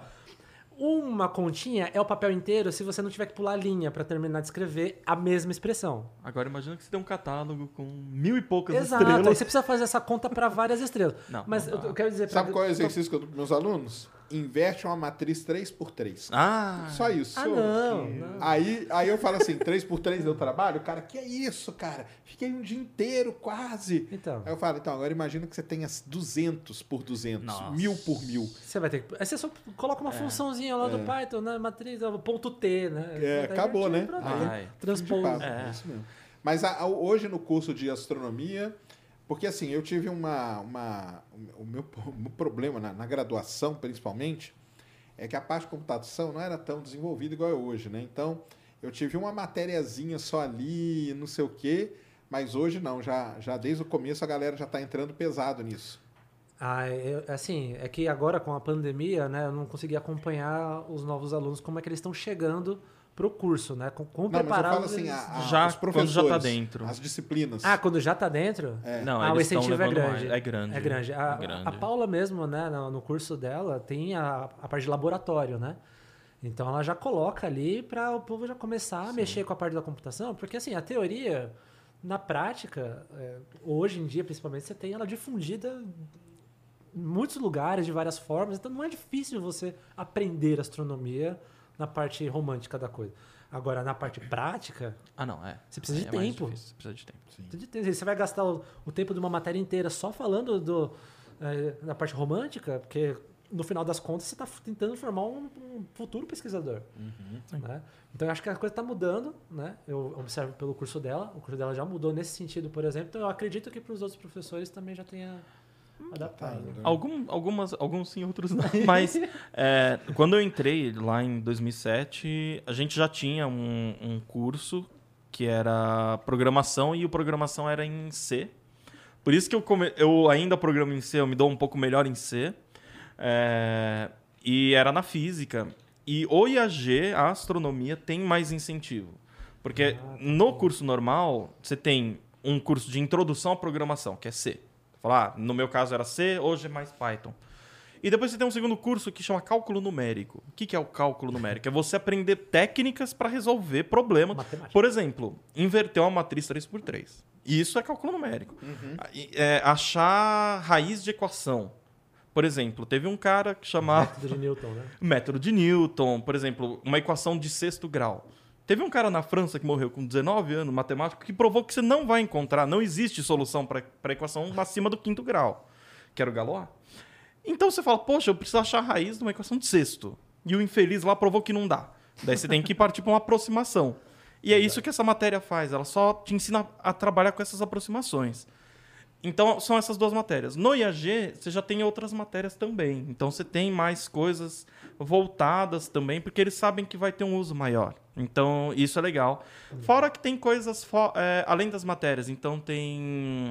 É, ai, tem aqueles eventos de ensinar Python Ah, em, sim, os em pouco né? tempo. Os Escola bootcamp. de verão. de Bootcamp, Python. escola de verão, a matemática da escola de verão. Pessoal, então, que vocês gostam de programação e tudo mais, o Instituto de Matemática da USP oferece essas coisas. É verdade. Vocês ficam atentos no site deles. É? Não, é verdade. Que é né? a- o preço é de boa, é legal, tem vários muito bom, cursos, é muito muito bom legal. é Lá aprender. pro final do ano, lá em- no verão, vai, eles vão começar Eles abrem. eles abrem. É muito legal. Então, isso é. Não tem como fugir. E eu ia até comentar aquela moça que tem a foto famosa da astrônoma que tem aquele monte de HD de dado da. Levou o homem à lua. Não, do. Também tem ela. Do buraco negro, a do buraco a negro. Ah, é, Isso, mas é que ela do fez, M87. ela, ela fez uma associação, né? Com a. Acho que é Margaret Hamilton, Isso. da, do É, Homem-à-Lua. lá do, do, Que elas brincaram, que ela falou, ó, isso daqui é o que eu precisei programar e a quantidade de dados para analisar o M87, era o M87, o M87. E ela brincou com a Margaret Hamilton, que era uma programadora também, que ajudou a levar o homem à lua. E a pilha de. Era o código. o- a é, a pilha de código do lado dela era do tamanho dela. Sim. De tanto que ela escreveu código. Então vocês verem que, mano, desde a época que o homem foi à lua, já tinha uma programação assim. Não, tinha como tem- fugir, não, tem, como. fugir Não mesmo. tem como. E você gosta dos aglomerados, então? Dos globulares? Ah, eu gosto. é. e, e assim, agora eu tô indo pra, pra parte dos aglomerados extragalácticos, né? Ah, isso Que aqui, quando a gente viu, né? Ainda era a- na aquelas estrelinhas, esse tá na nossa galáxia. Ele tá pertinho da pequena nuvem de Magalhães, né? Não sei como é que. né, se o pessoal é, tem essa. é, as, as nuvens de Magalhães bem claras na cabeça, mas na- no céu noturno, duas manchas no céu. É, a maior é a grande, né? E a menor é a pequena nuvem de Magalhães. Então, perto da pequena, se você conseguir ver, é, você vai enxergar a. A Pra Omega olha- Centauri. Pra quem olha pro céu, não tá muito longe do Cruzeiro do Sul também, não, né? Ômega Centauri. É, tá na constelação Isso, do isso, Centauro. é, é, não, tá- isso, não pode É, estar muito longe. ali. Não, não, tá próximo. Eu tô, eu tô Tá lembrando do planetário aqui agora, pra ver se vem É. aqui o. Ó, a experiência no planetário é boa, A tá vendo? experiência ó? do planetário é Isso boa. aí. É. E agora saindo para os que estão fora da nossa Não, galáxia. Fora da galáxia. Então, o que eu ia falar? Aquelas, aquele monte de estrelas que a gente aqui com os nossos olhos não consegue dis- dis- distinguir, os telescópios conseguem, né? Porque eles vão lá, focam bonitinho e aí separa as estrelinhas, né? Faz toda aquela seleção e pega o espectro de luz de todas essas estrelas, né? Então a gente consegue obter a informação é, eletromagnética de cada uma das estrelas. Mas isso para os aglomerados que estão aqui. Então, por isso que a gente tem esse detalhe da abundância química né, das estrelas e sabe que tem esse problema. Agora, como é que é o aglomerado globular extragaláctico? Quando a gente olha para um cara desse, a gente não distingue as estrelas que estão lá. A gente mal distingue ele de outras estrelas. né? Então, fica O muito problema difícil. começa quando você Com não. certeza. Você mal dis- distingue Mal, mal, ele. é. É. mal contra ele, então, é. o a questão agora é que a gente está olhando para a luz integrada das estrelas, ou seja, a soma da luz de todas as estrelas vindo de uma vez só. Porque você não tem agora elas separadinhas. Então, o meu problema com os, os extragalácticos é exatamente esse. Como é que eu infiro Tentar a população das ali. estrelas se eu não tenho a população? Nossa. Entendi. Complicado mesmo. Isso é o doutorado. Esse é o doutorado. Mas, assim, toda essa história dos aglomerados vem desde o, da iniciação científica. Você sempre foi nessa linha Sempre dos foi. aglomerados aí. Eu comecei primeiro com as anticorrelações né, de, é, da, da, da composição química entre as estrelas de um mesmo aglomerado, da galáxia, né, no caso. Então eu trabalhava literalmente com esses numerozinhos, né? Que, é, que vem dos espectros né, do, é, das estrelas. É, e aí eu estudava a- o papel das AGBs, né? Que são as Asymptotic Giant Brands, né? Mas É, são os gigantes vermelhos, só- né? Já, né? Já... É, Estão já- no final da vida. já né? no final da finalzinho da vida, vida, né? já Já no- estão ali para morrer. É, coitado. F pra elas aí. É, mas eu, então, eu estudava o papel delas, né? Porque é uma teoria de que elas são as responsáveis pelas múltiplas populações. Entendi. Ou não sozinhas, né? Elas podem ser uma das responsáveis. E aí depois no, no, no mestrado, é, aí eu já fui para um campo um pouco mais de população estelar, tentar estudar o macro da coisa, assim, muito focar na origem desse, desse problema. E agora no doutorado eu continuo nessa linha, mas extrapolando para o extragaláctico. Extragaláctico. Doideira. E a sua? Qual que é a sua área? Então, agora eu vou botar as contas. Não. Vamos botar uma, umas aí, formulinhas aqui. a- Apaga o quadro aí e come... Não, não, e ele, e ele é muito bom. Olha, desde a época da graduação, quando ele, ele já Eu foi sei, eu monitor. conheço, eu conheço ele. Ele foi monitor, se não me engano, ou então, mas ele era muito amigo né, do pessoal quando eu entrei, porque quando eu entrei eu não conhecia ninguém, eu era mais Lá velho, eu, eu não tinha muito assim, né? Eu tava me, me adaptando com o pessoal mais novo. E aí eu lembro que eles procuravam ele pra ajuda, assim, né? A parte matemática, ele é muito bom na parte teórica. Oh, E ele lê, você viu que ele trouxe uns nomes aqui, né? De É, sim. matemáticos, Ele tem, famosos, sabe, famosos, né? né? Tô ligado, sabe todos os nomes. Então, Gente. se colocar no Google ali o nome de um teórico, não sei o que, ele vai Não, mas é que há pouco fórmula. tempo morreu um da nossa, o Parker, do que deu o nome, o Eugene Eugene Parker, Parker, Ah, morreu em março. Já tinha acho que 80 Mas foi legal, pelo menos ele viu a sonda, né? Ele viu a Ele viu a sonda, sonda, então isso foi, foi maravilhoso. Legal, foi legal. Já tive que estudar efeitos com o nome dele. Aí, ó. Então. Tudo matéria da Beth. Então, é, tá o que, que eu estudo? É, quando uma estrela está nascendo, né? A gente até falou das Pleiades, né? Que elas estão jovens, né? Então a gente ainda vê o gás ao redor delas. As estrelas elas nascem de um de um de uma nuvem de gás maior do que elas. E essa nuvem contra, eu até trouxe um experimentozinho aqui. Depois eu até faço, não sei se você quiser eu faço agora, depois eu faço, mostro. só esperar o... Então, não, tudo bem. E daí elas contraem, quando elas contraem, elas vão esquentar, e daí tem toda aquela parte da fusão nuclear, e ao redor delas se forma um disco. Um disquinho, porque ela tem rotação também, né? Não sei se já viram aquela, aquele experimento famoso, né? De, ah, ter a bailarina, quando ela fecha os braços, ela gira mais rápido. É, é mais ou menos isso que está acontecendo. Ela vai, vai diminuindo, ela vai girar mais rápido e vai formar esse disco ao redor da estrela. Que a gente chama de disco, disco de acreção, disco protoplanetário, né? Porque depois virão, surgirão os planetas ali. E o que eu vou estudar é o seguinte: esse disco não é uma, não é uma estrutura muito simples. Ele é uma estrutura complicada que tem muito efeito ali. Porque ele tem um campo magnético, ele tem gás, ele tem poeira. E poeira não é. Ah, poeira da minha casa. Não, não é, É essa poeira. né? Não é da rinite. Poeira são elementos químicos, co- moléculas grandes né, de elementos químicos. E tem tudo isso junto, misturado. Tem radiação da estrela. E o que eu estudo são como que esses discos podem se aquecer e como tem e como ondas que se formam nesses discos podem aquecer esses discos. Então, vocês lembram que o, o Vinícius falou que ele estuda a parte de pegar os modelos e com os dados. Eu estudo um pouco um passo anterior, eu faço o modelo. Eu tento construir os modelos. Então eu pego a matemática, antes de ir para o computador, eu pego, faço as contas, eu olho, ah, tá. Eu tenho que pegar o meu gás e fazer uma perturbação nesse gás, né? Então, tipo, ó, tem aqui o gás, faço, pá, faço uma perturbação no meu gás, vai aumentar a densidade, vai mudar a pressão, vai mudar o que, que vai mudar. Vamos jogar isso nas equações. Daí eu monto as equações, mas como elas são meio escabrosas, daí eu recorro à programação. Aí eu recorro a uma coisa assim que eu dou graças a Deus que o Python criou, que é um Python simbólico, que é um Python que integra, ele faz derivadas também. É como se estivesse escrevendo a equação nele É ali, como eu estivesse escrevendo a equação você, ali, né? ele me quebra um galho. Oi? Foi o pacote? Tem um pacote, o SimPy. Sim. Tá. SimPy. E Simpático. simpático esse pacote. Que beleza. E daí eu coloco lá. E daí eu falo, meu, me resolve uma matriz de 7 por 7 porque são sete equaçõezinhas que eu arranjei. Mano, resolve isso pra mim, acha determinante, acha isso, isso, isso, aquilo.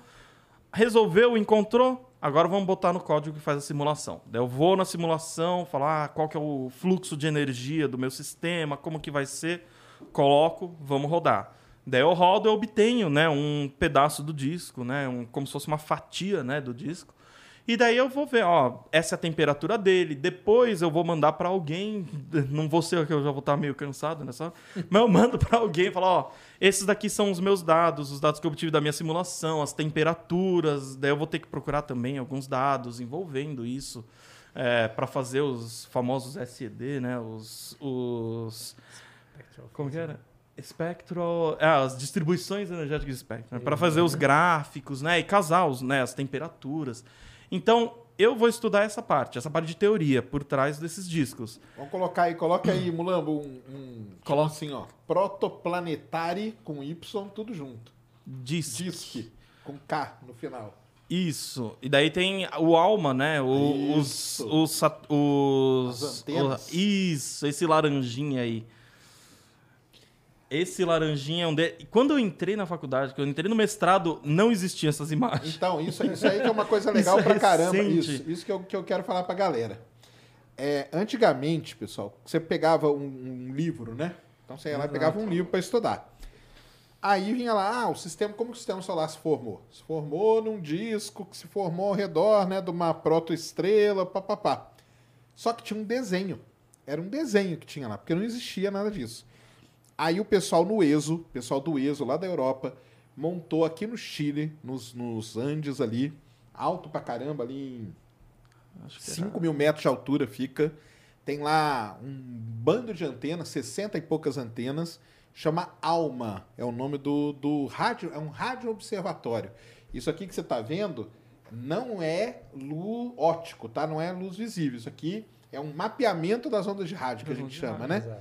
Então, mas o ALMA, ele transformou aquilo que a gente via no livro, que era o desenho, Numa em imagem. Numa cara. imagem. Isso eu é acho o fenomenal. negócio mais absurdo do mundo. E isso é aqui nele, recente, ó, isso é. Mulambo. Depois de nela aí. 2010, 2014, depois de 2000. Pra ver como a gente se contentava com pouco, É, né? Nossa, então. Olha aí que coisa. O Hubble tinha umas imagens, mas não chegava nem Não perto. chegava. Então, Era isso aqui, de pessoal, lado. isso aqui não é desenho, tá? Isso aqui é a imagem que essas antenas fizeram. Aí, lógico que você vai ter disco que vai estar de frente, que aí vai ser ruim de ver, e vai ter os que vão estar, né? De face. De, é, na o- verdade, de lado, né? Que vai ser de ruim lado de ver, que- e os de frente mesmo, De frente. que é igual esse. Então, aqui no meio você teria a estrela, né? Seria Uhum. proto-estrela. A proto-estrela. E em volta o disco. Só que, como o Rafa falou, você vê que o disco não é um disco, né? Que é, É. bonitinho. Ele é todo quebrado, ó. Tem lugar que ele é mais, tá vendo? ó, Mais Ele tem, brilhante. putz, ele tem turbulência, ele vai, ele vai ficando mais, mais espesso. E até hoje o pessoal modela o que que tá causando, por exemplo, o que causa essas falhas. Porque muita gente vai falar, olha, essa falha é causada por um planeta que está se formando e está pegando matéria limpando, daí. né? Tá, tá limpando. Tá ali, né? limpando. Mas você pode também. Também tem gente que vai falar, não, a gente pode modelar isso como uma instabilidade que É. surgiu do gás. Pulsação da própria estrela. Pulsação da própria estrela, vento, ou. Putz, eu já vi artigo mostrando que você pode criar instabilidade por causa de sombra. A sombra da estrela tem mais radiação, menos radiação, você muda a pressão do Ah, lugar, faz sentido. fica mais denso, você tem, tipo, pode girar braço espiral dentro desses. Ih, tem. Olha, Pano pra mãe. outra área que também, olha, tem. Um monte tem de questão pano aberto, pra- né? É. Aliás- Ou haja trabalho para quem quiser trabalhar nessa área. E aí você vai lá, faz o, a parte de, de simulação, porque na simulação você pode variar esses parâmetros e o que acontece. Exatamente. Mas aí você chega a comparar com as imagens. Então, eu tô na parte de simulação. No final de tudo, eu vou tentar pegar, se tudo der certo, comparar com algum dado. Não serão exatamente essas imagens, de novo, vão ser pontos, mas porque eu vou ter dados de temperatura, e daí eu vou comparar com as temperaturas e ver se, se tá batendo e tal. Daí tem aquelas modelagens que a gente faz, tipo, falar, olha, aproximadamente emite assim, com essa curva. Ah, vamos comparar, então, como é que tá emitindo. Mas é, a comparação seria a última coisa. E só para o pessoal entender também, assim, eu falo da imagem porque a imagem é um negócio midiático, tá, galera? Ah, ela é linda. Agora, assim, você pegar 90% dos artigos de astronomia ou mais, eles não têm nenhuma imagem. Então você não vai encontrar ali uma, nem, nem de aglomerado, nem de nada. O que você vai encontrar são esses gráficos, essas curvas que são resultados de quê? De modelos. Então quem vê meus vídeos aí, às vezes eu coloco uns gráficos que tem cinco curvas. O que, que são aquelas cinco curvas? São cinco modelos onde foi variado alguma coisa e o cara está tentando encaixar ali os pontinhos observados. Quando a gente fala de casar o dado observado com o modelo, não é essa imagem e ele vai gerar uma outra imagem e põe em cima. É os dados que ela vai gerar, os pontos vão ter que estar de acordo com os pontos que vêm disso. Né? Só que, imagina que o cara, na hora de fazer uma apresentação, ele mete só aqueles gráficos. Cara, ninguém ia querer nem saber. Não. Então, eles transformam em imagem, tá? E é imagem mesmo, não é desenho, porque tem as imagens que são artísticas, que a gente chama, mas aqui nesse caso não foi, e nem a do Ômega Centauri, porque é isso que vai atrair a galera, né? Ah, sim, com certeza. Isso e é essas muito imagens não, são as imagens do álbum são fenomenais, sensacionais, né, cara? A primeira superfície de estrela foi o Alma que fez, acho que não sei se foi Aldebaran, agora não É, lembro, foi uma aí. estrela gigante, acho que também foi pelo, não lembro se foi, acho que foi pelo Alma, não lembro.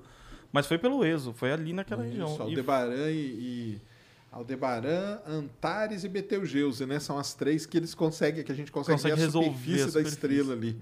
e Então é, é legal pra caramba. Então, e é muita programação no seu caso também. nossa, demais, porque E eu C, tenho né, que você falou. Olha, eu programo em C. No meu mestrado eu programei em C porque eu usava um código que já existia, que ele fazia um bloco de plasma para eu, eu simular. E eu tinha que alterar o código. Então eu tenho que saber C, porque o código estava em C.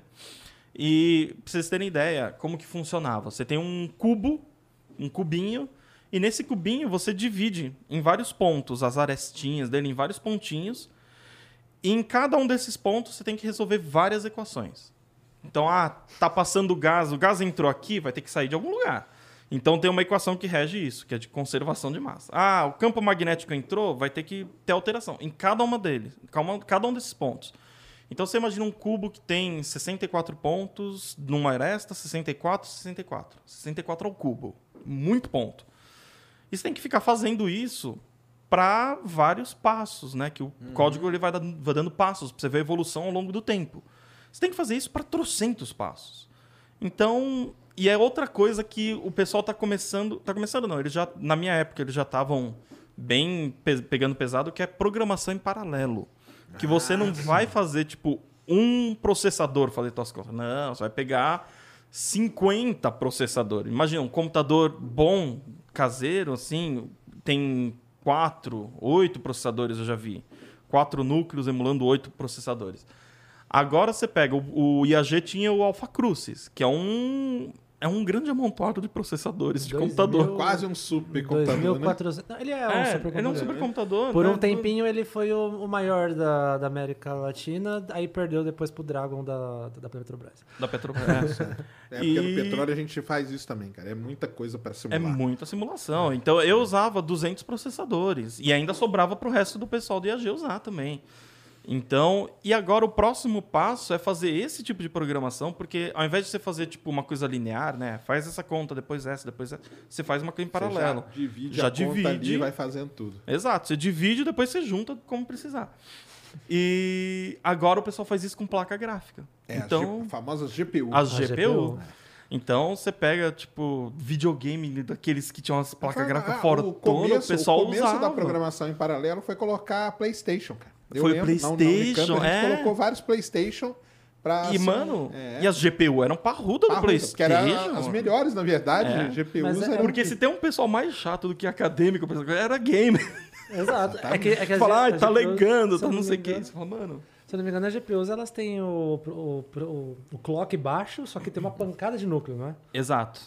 E aí, Exatamente. como você precisa de vários processamentos ao mesmo tempo, você não tá preocupado com o tempo que leva, mas com várias... Quantas vezes você vai dividir aquilo É. lá? Não é à toa que as placas de vídeo parrudo custa 30, 40 pau. entendeu? Exato. Por aí ficam separados Tem lá outros de motivos, fora. né? Mas, é. É. Não, Não, mas- e fica separado, você tem que pôr um ventilador caros, em cima, É, um um cooler, uma água É, você tem as passando. fazendas, né? Você já tem as fazendas, né? fazendas, Que exato, eles usam pra, pra Não moeda, à né? moeda, é, aquela- aquelas programações mais parrudas também que o grupo do Nemen faz é com placa gráfica simulações também. do- Simulação de, de buraco negro também é tanto que uma da Roberta veio aqui e tudo, Sim, né? Uhum. mesmo. Uma das empresas aí que mais investe nisso é a Nvidia. É NVIDIA. Exato. É, ah, o cara da NVIDIA lá, vivia né? no IAG. É, É, por então. causa disso. Em dois lugares que ele aparecia, no IAG e tinha um cara da Poli que dava curso de programação em, Em GPU? em CUDA, em GPU, CUDA. que é o, o- a linguagem que, a, que ela aparece. Ele também vivia lá, dando um oi, opa, tudo bem.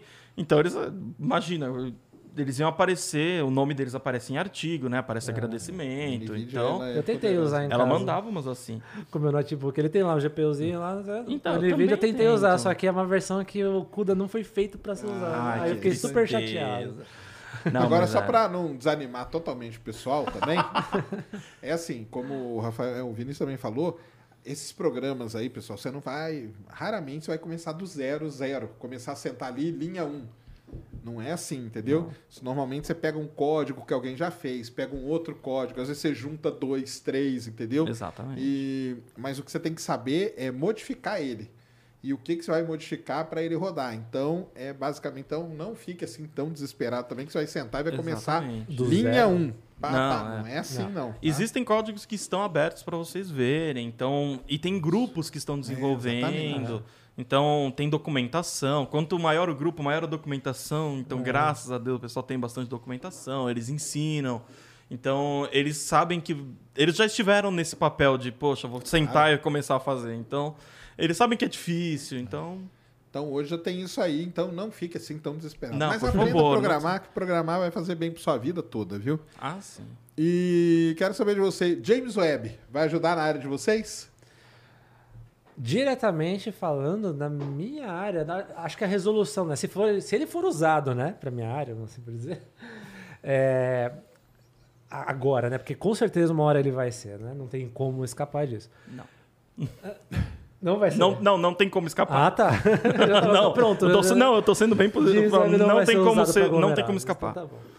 É, não, com certeza, porque na minha área a sensibilidade é eu preciso de precisão na composição química das estrelas.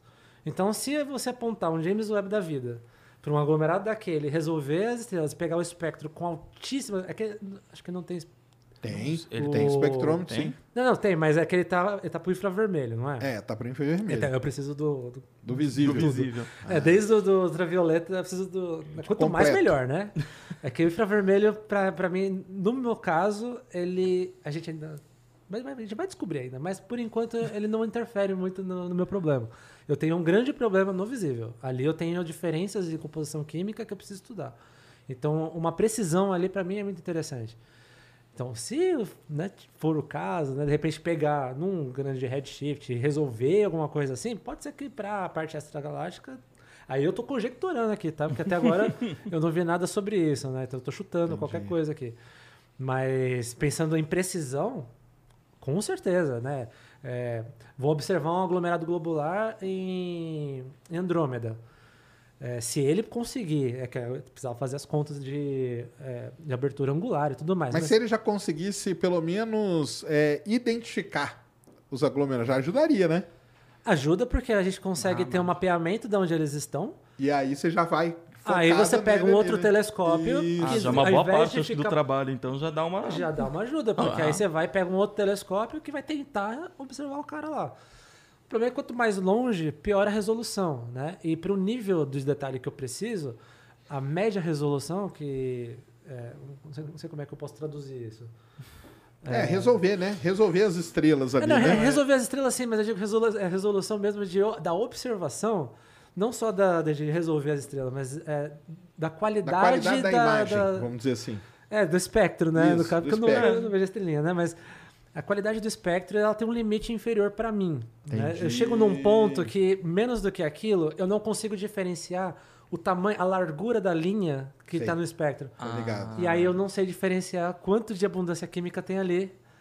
Para poder, né, é, pra poder estudar as Você múltiplas precisa, populações. é, é, o pessoal entender, o espectro, pessoal, é uma linhazinha. Coloca aí, Mulambo, um espectro. Aula de astronomia hoje, hein, galera? É, eu vou dar uma é? semana para Absorption vocês. Spectrum. Eu vou dar uma semana para vocês, semana que vem é prova, tá? Nossa. Semana que vem é prova. É, vamos mostrar um espectro para a galera entender o que a gente tá falando. Coloca assim, ó, Absorption Lines, Spectrum. É, se colocar um, um- um comprimento de. a, a minha altura, né? Aí, ó. Não, mas essa imagem isso tá boa, tá boa. Essa Aí, aqui, ó. ó. Pega Isso, essa aqui, isso. ó. Porque essa aqui vai dar para mostrar o que que é a resolução que ele tá falando. Resolução né, da imagem é quando você vê uma imagem, você vê ela melhor, mais definida e tal. No espectro ou no gráfico, o que, que é? É isso aqui, ó. É quantas. Eu podia ter uma linha aqui, né? Que ela fosse um negócio bem lisão, né? Pegando tudo isso. Exato. E essa aqui, ó, tá vendo que ela tem um monte de, de dentinho aqui, ó. Quanto mais dentinho tiver, tá melhor resolvido o espectro aqui. Exato. É, Né? que ca- cada é, pontinho que a gente está vendo aqui, né, é, é uma, é uma assinatura Isso. né, de um, algum elemento químico, né? É, não vou dizer aqui exatamente quais são. Eu posso, na verdade, dá para dizer. Ah, a gente tem as linhas de. Hidrogênio aí? Não, não. Tem não também. É, é que a gente, a gente tem bandas moleculares, assim, né? não, vai rolar. Enfim, é que assim, aqui a gente tem a Aqui tá assinatura. falando de de- uma estrela G5, ó, tá vendo? G5. Ah, é, É, tipo, tipo, solar. solar. É. o solar, isso daí. Se Tipo brincar, solar. deve ser até o Sol. Não duvidaria. Não, mas é, deve ser. É, que tá normalizado aqui por uma coisa que eu não conheço. Mas enfim, é, a gente tem aqui a assinatura né, química de, de várias de, de moléculas e átomos. cada né? pico desse aqui, pessoal, para baixo, é Uma é um linha de absorção. Aqui, ó, que é um comprimento de onda. E esse comprimento de onda, ele, ele só existe aqui porque aqui tem um elemento químico, sei lá qual, mas tem um. Essa outra linha do lado é outro. Essa outra é outra, aquela é outra, aquela é outra. Então, o que, que o cara faz? Ele tira o espectro e ele vai mapeando esses, esses picos e ele sabe que, o- que o pico em tal comprimento de onda é de tal elemento, pronto, mapeou todos os elementos químicos que tem ali. Exato. Isso é o espectro. O problema é se imagina que esse pico junta com esse, né?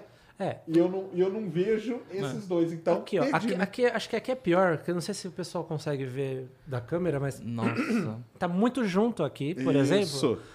E, só que há uma separação. Então, quando você estuda essas duas linhas, você diz que você tem, Tem ali a linhas. assinatura das duas linhas. Tá lá.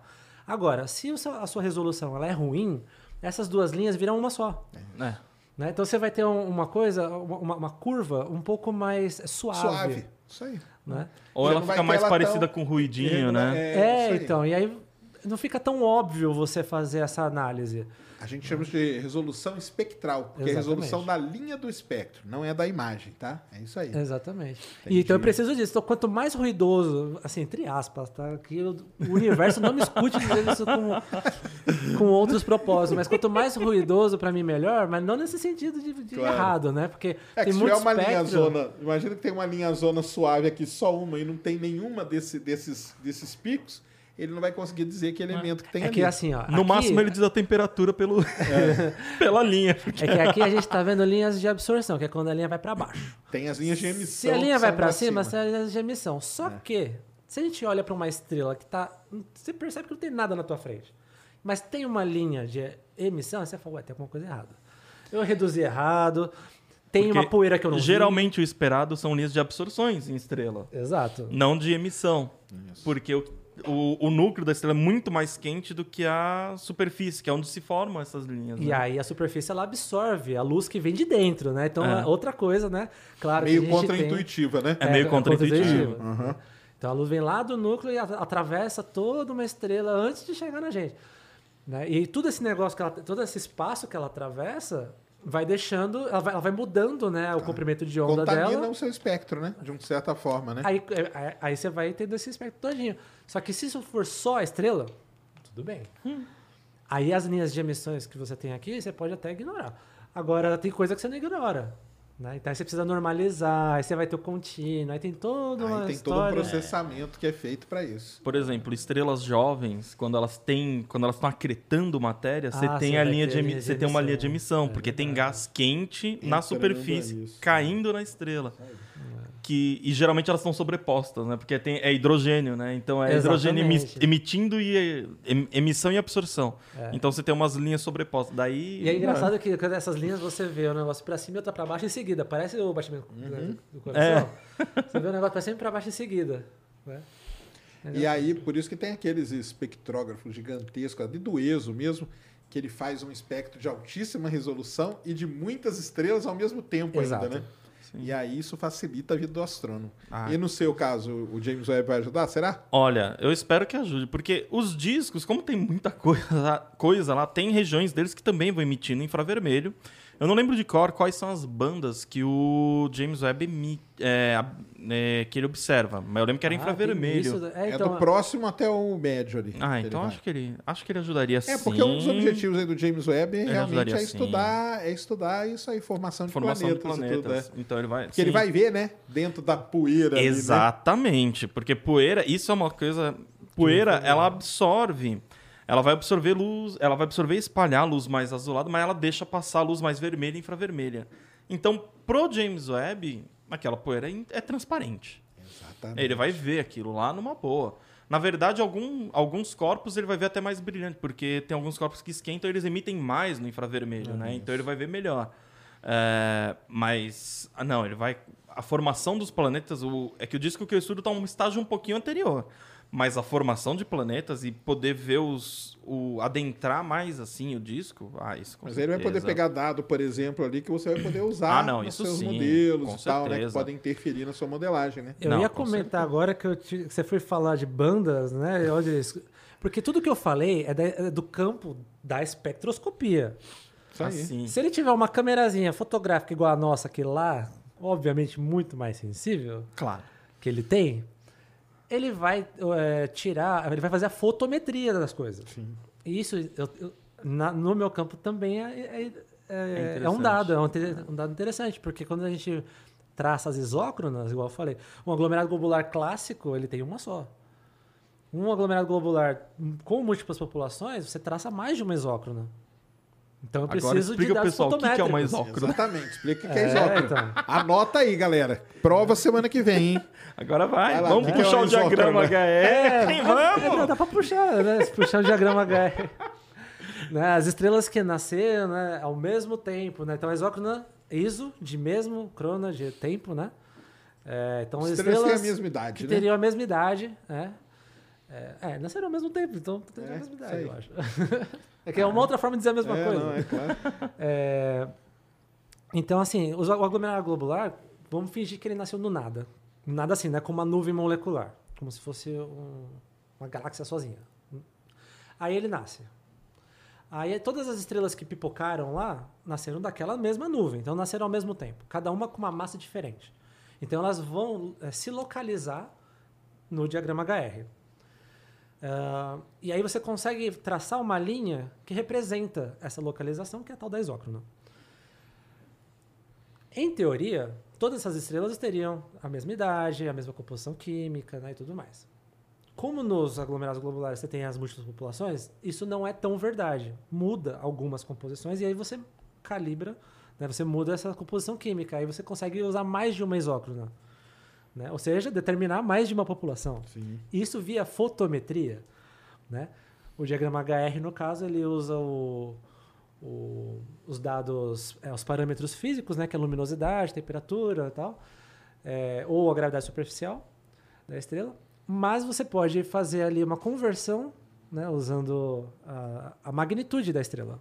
Então, quando você observa, você pega a magnitude dela, a luz que veio dela e transforma em magnitude, que é uma das coisas que a gente usa para observar. Né? É uma forma de medir o brilho das estrelas. E aí você tem o diagrama cor-magnitude, que serve para a mesma coisa no sentido da, da isócrona, né? Então, o James Webb, nesse sentido, né, é, se a gente conseguir que... diferenciar as populações usando o infravermelho, ou seja, usando as bandas, né, fazendo uma diferença em cores que separe as populações, Aí a gente. tem uma, uma vantagem do James Webb. Eu tinha esquecido do dia, você. Muito obrigado, não, viu? Só para não passar em branco, que a ideia chega amanhã, a Paula vinha. Ô, Paulo, é... desculpa, viu? Não esqueci, não. Não, legal demais, não. É, né, acho que ele vai. É porque ele, ele sai, ele vai com aqueles objetivos principais, né? Mas depois tem um monte, né? Que, é, então, ah, na verdade, é. vai ser. As consequências. É mais ou né? menos igual o Hubble, né? Quando o Hubble foi lançado, ele foi lançado para resolver uns problemas. Ver galáxia, estimar a constante Hubble, evolução do. Só que aí acabou sendo aplicado em tudo, né, em cara? Tudo. Em tudo. E a ciência é meio assim, né? A É. gente vai começando. O Einstein, quando ele desenvolveu a relatividade, ele nunca imaginou que GPS ia usar relatividade. Exatamente. Mas se não tiver, não tiver relatividade, você vai. Você para É. 10 Eu quilômetros acho de que ele distância. morreu sem saber o que era GPS, né? Não, ele nunca imaginou. Eu tô, tô brincando, ele morreu sem saber o que era um GPS. Sim. então, nunca imaginar que iam usar isso É, num, sim, num é. aparelho de né, cara? localização. Exatamente, Aham. exatamente. Então, e é o mesmo com, com o Hubble, né? A gente lançou, a gente nunca ia imaginar que a gente ia detectar a estrela mais distante já observada é, não, com o Hubble. Vocês viram esse lance da estrela aí? O que, que vocês eu acharam? vi esse lance. Mano, eu achei muito legal, porque ele é o Hubble, tem outra lente que é a lente gravitacional que de- deformou ali a estrela. E, Ah, meu, era. Não, mas. E é linda, porque ela é um pontinho vermelho, minúsculo ali. E daí quando você vai ver, você fala, mano, é a estrela mais longe. Porque tem, acho que, um aglomerado de galáxia que deformou a imagem. Isso. E, e falaram, ah, a luz. E daí, meu, você estuda. Aquilo é uma aula de astronomia. É, genial. Numa imagem só, Uma eu aula de tava contando astronomia. pra minha namorada. Um- Em uma imagem, você Coloca aí de ali novo pra nós, Mulano. 500 Aquele, conceitos lá, aquele site lá que eu te falei ontem, hubblesite.org. E, Joga aí. e daí o pessoal falou: ah, só por- ela tá a 12. Ela, a luz viajou 12 e poucos bilhões de anos. Significa que ele tá necessariamente a 12 e meio, 12 então, pontos aí, nós bilhões vamos chegar de nisso anos. aí, que eu quero que vocês luz. expliquem o negócio pra, pra galera aí. Entra aí na- no News Esse e é a primeira me aqui, ó. confunde também, tá? Aí. Eu vou avisando. Tá aqui, ó. Então é esse, que é esse pontinho aqui, ó. É a estrela. E você vê, pessoal, que ela tá em cima desse arco aqui, né? É, o Arco Sunrise, né? É, o arco ra- E o legal de tudo, né? Que a, a explicação que o cara dá no texto é muito legal, porque o universo tem o tal do tecido do espaço-tempo. E essa estrelinha, ela só apareceu porque é como se ela estivesse numa ruguinha Exato. desse tecido. E essa Então, ruguinha deu uma facilitada, que é uma uma lente facilitada. Que é a ruguinha, a ruguinha a tá chamada lente gravitacional. Ver aqui, ó. tá- É. Um exemplo de ruguinha aqui. Mesmo. Mas é, e é tipo, eles estão muito mais vermelhos do que deveriam estar. É, deslocado para os comprimentos de onda maiores, né? Isso, isso, valeu. Para os comprimentos de ondas maiores, que é o vermelho. E daí o que, que acontece? A gente tem vários efeitos. é, então ela, ela tá afastando da gente, porque o universo está expandindo. É, enquanto a luz viaja, o universo ainda está expandindo, então ela também tem uma, um avermelhamento aí, que é o redshift, redshift cosmológico. Então você tem o próprio espaço expandindo também, já vai esticar a luz. Então você leva tudo isso em conta e daí você usa o, redshift para estimar a distância. Só que é mais fácil a gente lidar só com o- a medida de redshift, que é o Z, do que a gente lidar nos artigos com a distância, porque a distância vai depender de modelos do, de como o universo está expandindo, né? O lambda CDM, o universo Nossa. em expansão e tudo mais. É aí as aulas de cosmologia. É porque aquele 12, o tal do 12.9 é imaginando que o universo está parado, né? É nesse momento. Hoje. Então a estrela estaria do. Porque aí quando fala assim, poxa, mas 29, porque teve lugar que escreveu 29, aí o pessoal vai perguntar, mas o universo não tem 13 bilhões de anos só? Como que uma estrela está a 29? Então é essa a explicação, porque na Ah, verdade essa- é- isso buga a cabeça É. da galera. Mas aí acho que foi culpa de quem. Mas Isso foi um artigo que você deu? Não, não, sim, não. sim. Foi? Lugares, não, não, não, no artigo científico não. Em alguns lugares onde De divulgaram, divulgação. os caras colocaram a estrela mais distante, 29 bilhões de anos-luz de distância. Aham. Só- aí o pessoal vê, ué, mas o universo não tem 13, cara? Como que ela tá Como 29? que ela tá 29? O 29 vem disso, porque o universo, ele tem 13 hoje, né? Porque é parado ali. Mas ele não tá, ele tá expandindo aceleradamente. Então a luz, ela vem, só que para chegar aqui ela tem que andar mais ainda do que aquele 13. É isso que é o que é o É. problema. E a luz dessa estrela aqui, a estrela, considerando a expansão do universo, que é o Z que os astrônomos usam, por isso que eles usam esse 6.2. Porque na hora que ele coloca Z igual a 6.2, toda a comunidade astronômica, opa, beleza, é estamos ali. ligados o que, que nós Tá estamos muito falando. longe, É. se formou muito no começo. Deixa eu te perguntar, a gente não pode usar aquela equação lá, é, é ZCD? Pode, é que ela. É, pode. Redshift, Acho que. velocidade da luz, distância, né? Isso, acho que pode, mas tem umas apro... acho que ela uma leva é aproximação, uma né? aproximação, mas acho que pode.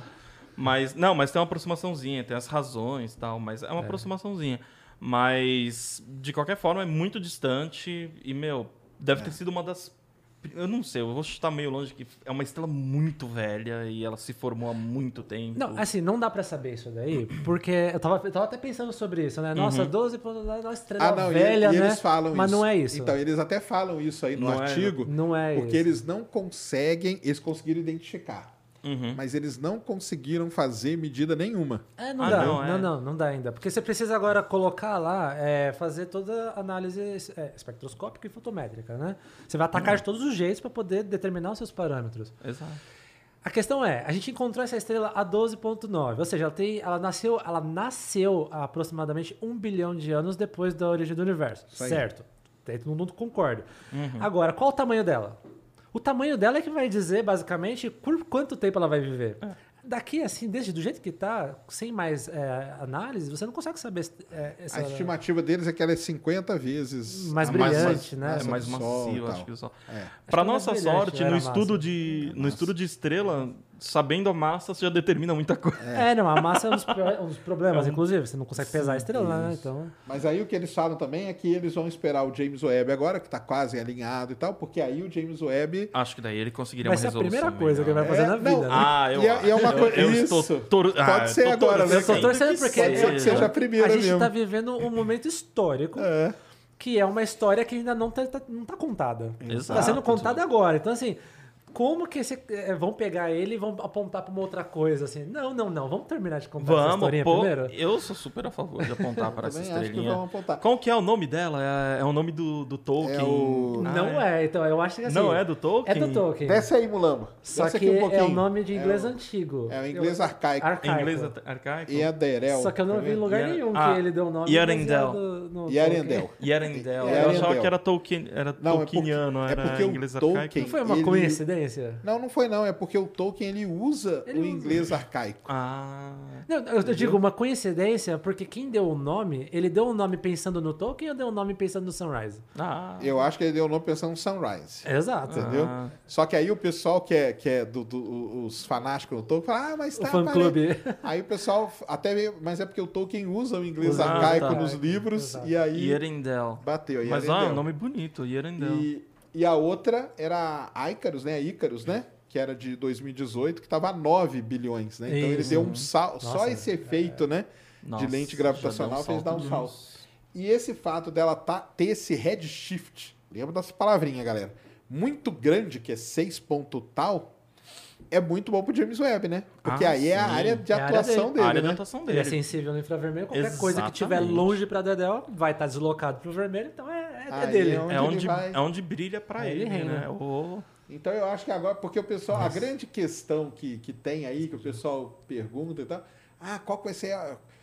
Porque teve aquela estrela lá que ele usou para calibrar e tal, mas qual vai ser a primeira imagem científica do James Webb? Agora eu tô, acho até aposta nisso aí, Ah, eu cara. apostaria também, né? Ah, eu apostaria eu acho que seria uma Né? boa. Aponta Ah, mas pra ele tem pra que lá, ser. cara. Tem que É. ser. Não tem como não ser. Não sei, eu acho que ele ainda faz umas calibrações, mas assim, a primeira fora da calibração, acho que vai ser. É, então, ela. é, a questão é. qual que é a primeira foto da calibração? Não, a Pensar primeira em- valendo, né? É. Pensar em apontar ele para grande número de Magalhães, Uhum. numa região de formação de estrela, entendeu? Aí. Porque a posição que ele vai estar vai ser bom e tal.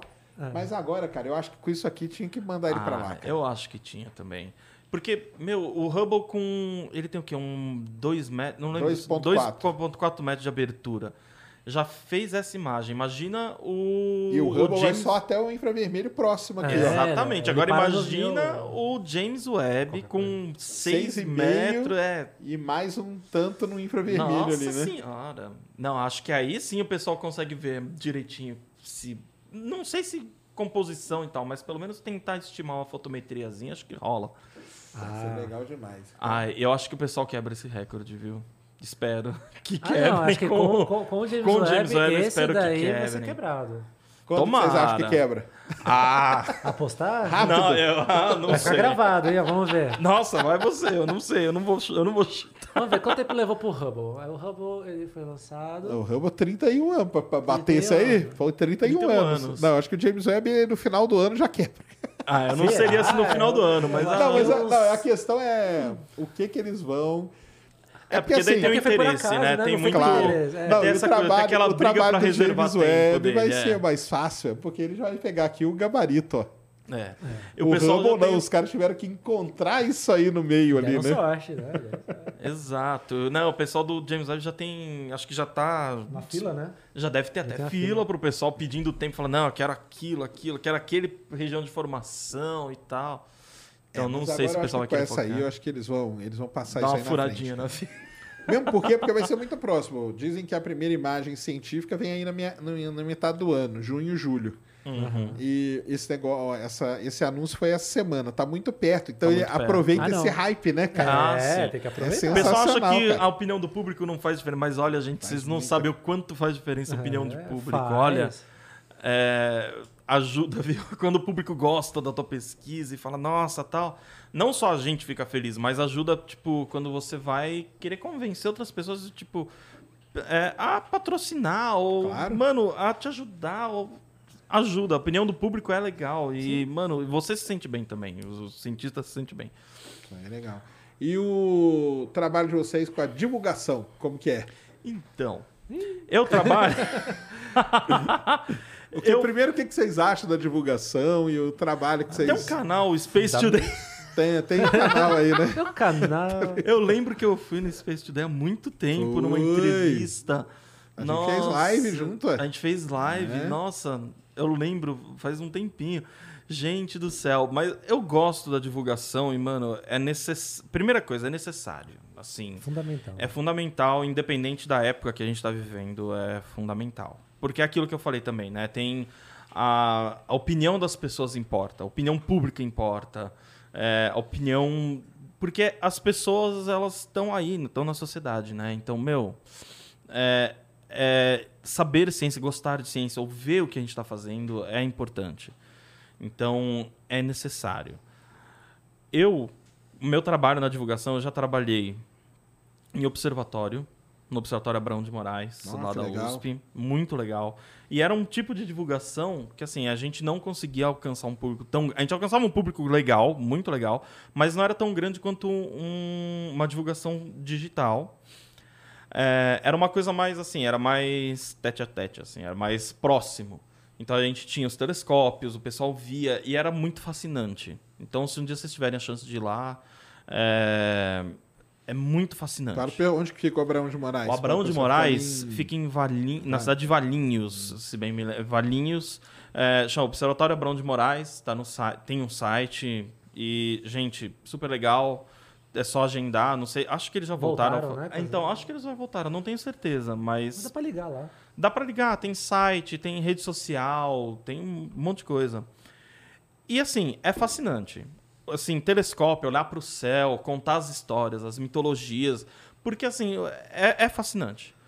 Depois eu fui trabalhar no, no Astrotubers. Ah, o Astrotubers. Aí sim, a gente foi pro digital, pro virtual também. Muito legal fazer vídeo.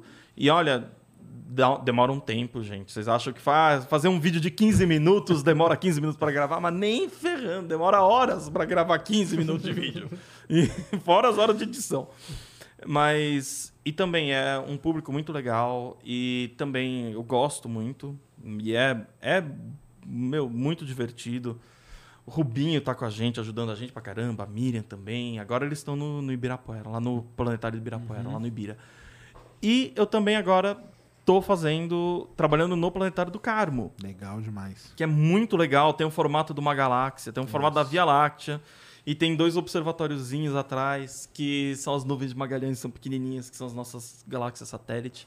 E, e também é, é, é uma coisa assim muito legal, é lindo, porque o planetário do Carmo, é, um planetário em geral, você consegue projetar o céu que dificilmente a gente vai conseguir ver, principalmente em São Paulo. E isso é uma coisa que eu descobri que, olha, o difícil não é encontrar estrela num céu com pouca estrela, é encontrar estrela num céu com muita estrela. Porque lá você vai ver estrela que a olho nu você não veria normalmente. é isso e você, olha, você se perde. Mas é muito legal, as pessoas se fascinam muito. Quando você mostra telescópios, as pessoas se fascinam. Quando você mostra é, os painéis e mo- mostrando o que são né, as manchas solares. A gente tem um telescópio, um, um aparelho, né, um tipo de um telescopinho que a gente consegue observar o Sol. Isso, só de colocar isso na frente do, do planetário e começar a olhar com ele, Já já junta junta a gente. gente. É já assim, junta é a gente. mesmo. Em abril a gente vai começar a fazer observação noturna. E a gente vai fazer com uns telescópios grande. Falei, mano, vai juntar gente. E vai ser, assim, espero que seja fenomenal. Vai. Aí, galera, tem que ir lá. E todo mundo que vem aqui, essa semana veio o grande Ednilson Oliveira aqui, um astrônomo famoso que a gente tem e tudo. E, e ele contou aqui pra gente, cara, que o dia que ele sentou no planetário, ele falou, cara, é a astronomia que eu quero fazer. Ah, sim. Planetário, galera, eu já falei aqui mil vezes. Vá num planetário algum dia na sua vida. É uma experiência que vai te marcar pra sempre, entendeu? Quanto mais jovem você ir, melhor ainda. E se você já é velho e não foi, aí é obrigação sua. E se você tiver filho, leve seus Leve filhos, seus porque filhos. é um negócio marcante. Na hora que apaga tudo e vê aquele monte de estrela, cara, você fala, caramba. Gente. e é isso aí que o Rafa E o Rafa pessoal falou. ainda consegue. Eles colocam uma música pra fazer a imersão, e daí vem Ah, as estrelas, vem a aos sessão, poucos. né, cara? A, sessão de é planetário linda. é um negócio, assim, que vale demais e Vale vá, demais, entendeu? vale em São demais. Paulo a gente tem dois, né? Sim. Funcionando, né? O O, do do Ibirapuera, famoso e tal. E o do Karma, que é super moderno, né? É um- Sim, o do Carmo ele opera no, num, num regime muito legal também, que a cúpula, é, o projetor, né, que é o planetário mesmo, né, que é o, o ZAIS, ele projeta a cúpula no limite inferior. Então a cúpula poderia até ser maior, que ele ainda ia conseguir projetar bem. E é um projetor moderno, tem muita coisa legal, vale muito a pena, é de graça. Então, Tem os gente, telescópios tem os lá. telescópios. Aí vocês vão começar a fazer observação noturna, então, né? Lá pro que dia legal. 9 de abril, se o, se, se o pessoal da Pedro- meteorologia se permitir. São Pedro deixar, né? Se ele deixar, É. a gente já vai observar, já tem a listinha do que a gente vai observar. Não vou falar. Fica ali, ó, do lado do, do estádio do. Corinthians. Então você que é Exatamente. corintiano, ó, vá no jogo, depois do jogo, vai lá. Dá uma passada Faça uma observação. vale muito a pena. Não, é legal demais. Planetário é um ambiente muito gostoso. É, tinha que ter mais, né? Tinha que ter Nossa, muito tinha que mais. ter mais. Mais museu Brasil até, né? também. Brasil espalhado. E, e vale muito a pena, cara, muito a pena. E como que é vista hoje, lá dentro do IAG, a divulgação? Como que o pessoal vê lá? Os professores e tal? Como que tá? Então, eu, te- eu, eu tenho contato mais com, com a Paula, no caso, né? E assim, o que eu entendo da geração dela, né? Os professores da geração dela. É, que acho que são os últimos que né, entraram um pouco, os 5 É, anos, é 10 mais anos no jovem. máximo, né? São os mais jovens. São, assim, super a favor. Tem que fazer, sabe, faz, fala, porque isso também é uma forma da gente se manter atualizado estuda, estudando a a- o assunto, né? E não ficar preso só naquilo que a gente trabalha. né? Isso em primeira instância, obviamente. né? Sim. Porque tem a sua consequência. Né? A gente não disse que a divulgação é fundamental por acaso. Né? A sua consequência é o impacto na sociedade, né? Ou como que isso vai se re... como isso se reverte e forma um ciclo vicioso e cresce a comunidade como um todo, tanto para acadêmicos quanto para é, é, curiosos, aficionados, né? E astrônomos amadores.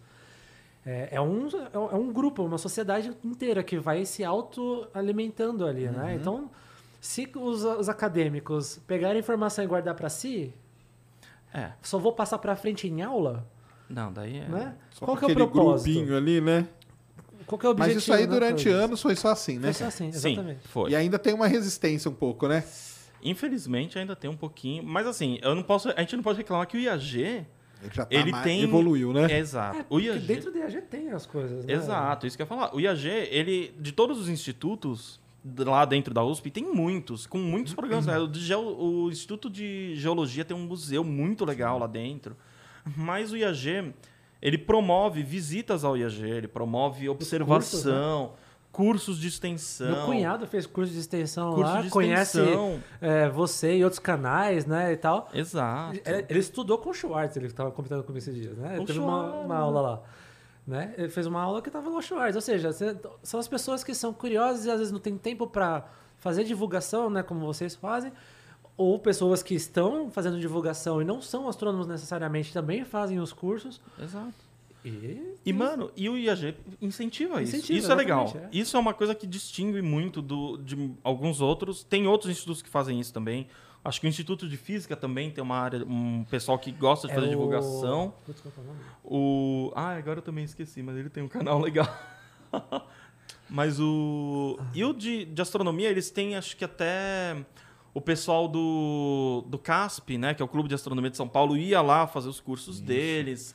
É, quando precisava botar telescópio, o pessoal, às vezes, do CASP até brotava lá, assim, pá, tá aqui os telescópios para ajudar vocês tal. Então tinha observação e tinha muita coisa legal, e era um pessoal muito legal. Então, tinha essa, essa união toda. Então, o pessoal da o instituto em si, ele tá muito nisso eu não posso, a gente não Engajado, pode reclamar. Ele tá muito Isso é engajado. legal de saber mesmo. Ele tá muito engajado mesmo, isso é muito legal. Então ele tem vários, eles já fizeram aquela virada científica na época que tinha virada Sim, cultural. Sim, aham. O pessoal virou a noite observando. Eu falei, mano, isso era muito É da verdade. hora. E eu fico muito feliz que a minha, a minha orientadora, a professora Vera, ela, ela tá na, na coordenação do, do Abraão de Moraes. Então ela também tá, ali, Legal. tá relacionada com divulgação. Ela tinha um projeto, ela tem um projeto ainda, que é o que ela faz parte, que é o, o Telescópios na Escola. Legal. Que daí você. É telescópio à distância, é à distância, mas é um telescópio grande, com uma abertura grande. É um. Acho que é um Maxutov ou um Schmidt Cassegrain, que é um telescópio que mistura lente e espelho. Então Uhum. a imagem é legal. Que você conecta via internet, você conecta Sim. lá em Valinhos, lá no, no, no Abraão.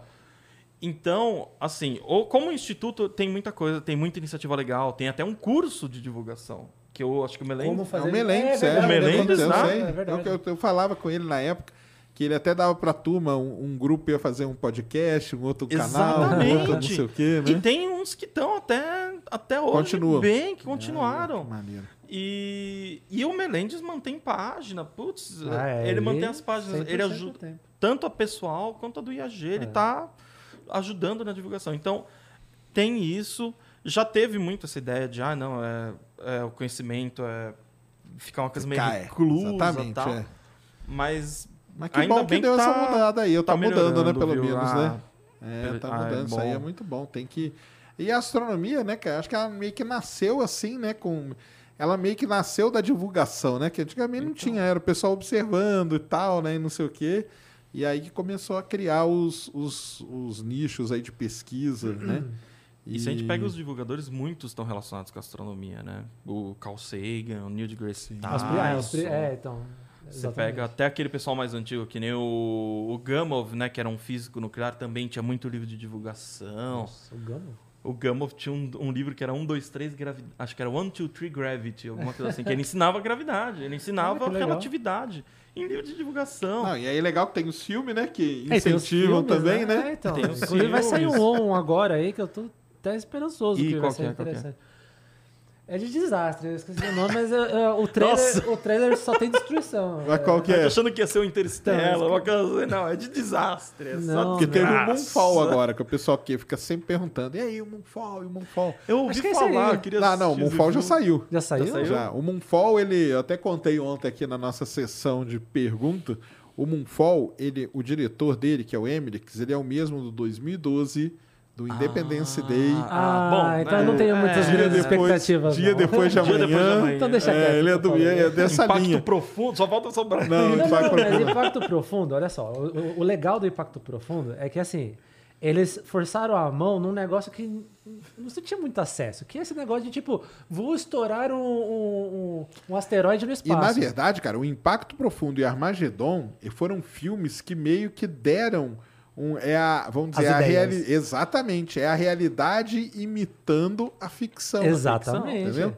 Aí da, da onde surgiu o Departamento de Defesa Planetária dos Estados Unidos, surgiu desse negócio, o interesse de, ah, vamos mapear os asteroides próximos da Terra, vamos É. calcular a probabilidade de, de colisão. Exato. Veio dessa.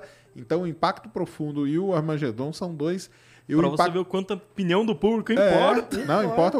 Quanto E o Impacto Profundo, o começo dele é muito legal, né? Porque o astrônomo lá é triste, né? Porque ele morre, né? Mas... Sim, eu acabei dando E Não dá olha, spoiler, né, né? cara? Mas isso é Não, filme mas eu dei um década de 90, spoiler cara. pior ainda. Não, na verdade, eu não dei o grande spoiler. Ah, mas não tem como. A capa do, do, do filme é um grande spoiler.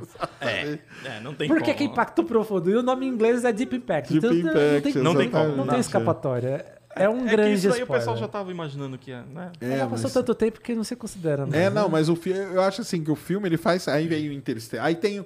Porque aí tem as, as hard sci-fi, né? Que a gente Nossa, chama, né? é, Interestelar. o Quando eu fui Perdido em assistir Marte. Interestelar, eu fui eu que estudava discos de acreção, um amigo meu que era aluno do, do Nemen, que estudava buracos Buraco Negro, negros, Caramba! e um outro colega nosso que era físico também. E fomos os três ali assistir. Eu falei, olha, tal. Ah, ele devia ter morrido ali, hein? Ah, olha, ó, não morre. devia ter espaguete. Não, ele não Espaguetificado. espaguetifica. Não, ah, não, buraco negro muito massivo, não, nem sempre espaguetifica. Ah, É, tá. Não, não, mas ia. E eu, como gosto de disco de acreção, ah, não, mas esse disco ia estar quente, ele ia ter fritado nesse disco aí, ó. Tem muita radiação saindo daí do disco. E, E a singularidade? e a singularidade. Bom, Como que ele sobreviveu a essa singularidade, gente? Mas Olha. aí é singularidade, né? Pode ter qualquer coisa. Qualquer Qualquer coisa. coisa. Tá- tá Até a biblioteca. né? É, até a uma bibliotequinha. Até a biblioteca. Mas o que eu achei legal foi como eles colocaram, tentaram colocar nesse filme num, num aspecto espacial o tempo. Tipo, Sim, é. ele se deslocava no espaço e estava se deslocando no tempo ao longo do espaço, que é uma tentativa de mostrar, olha, o Uma tempo é uma alegoria. outra dimensão tão, tão é, assim quanto que o ele fez pra espaço, mostrar vai. isso tudo. E é eu achei legal essa ilustração legal. Eu falei, mano, tá, é legal. Não é exatamente assim, mas, meu, é legal, achei legal. É. E achei interessante.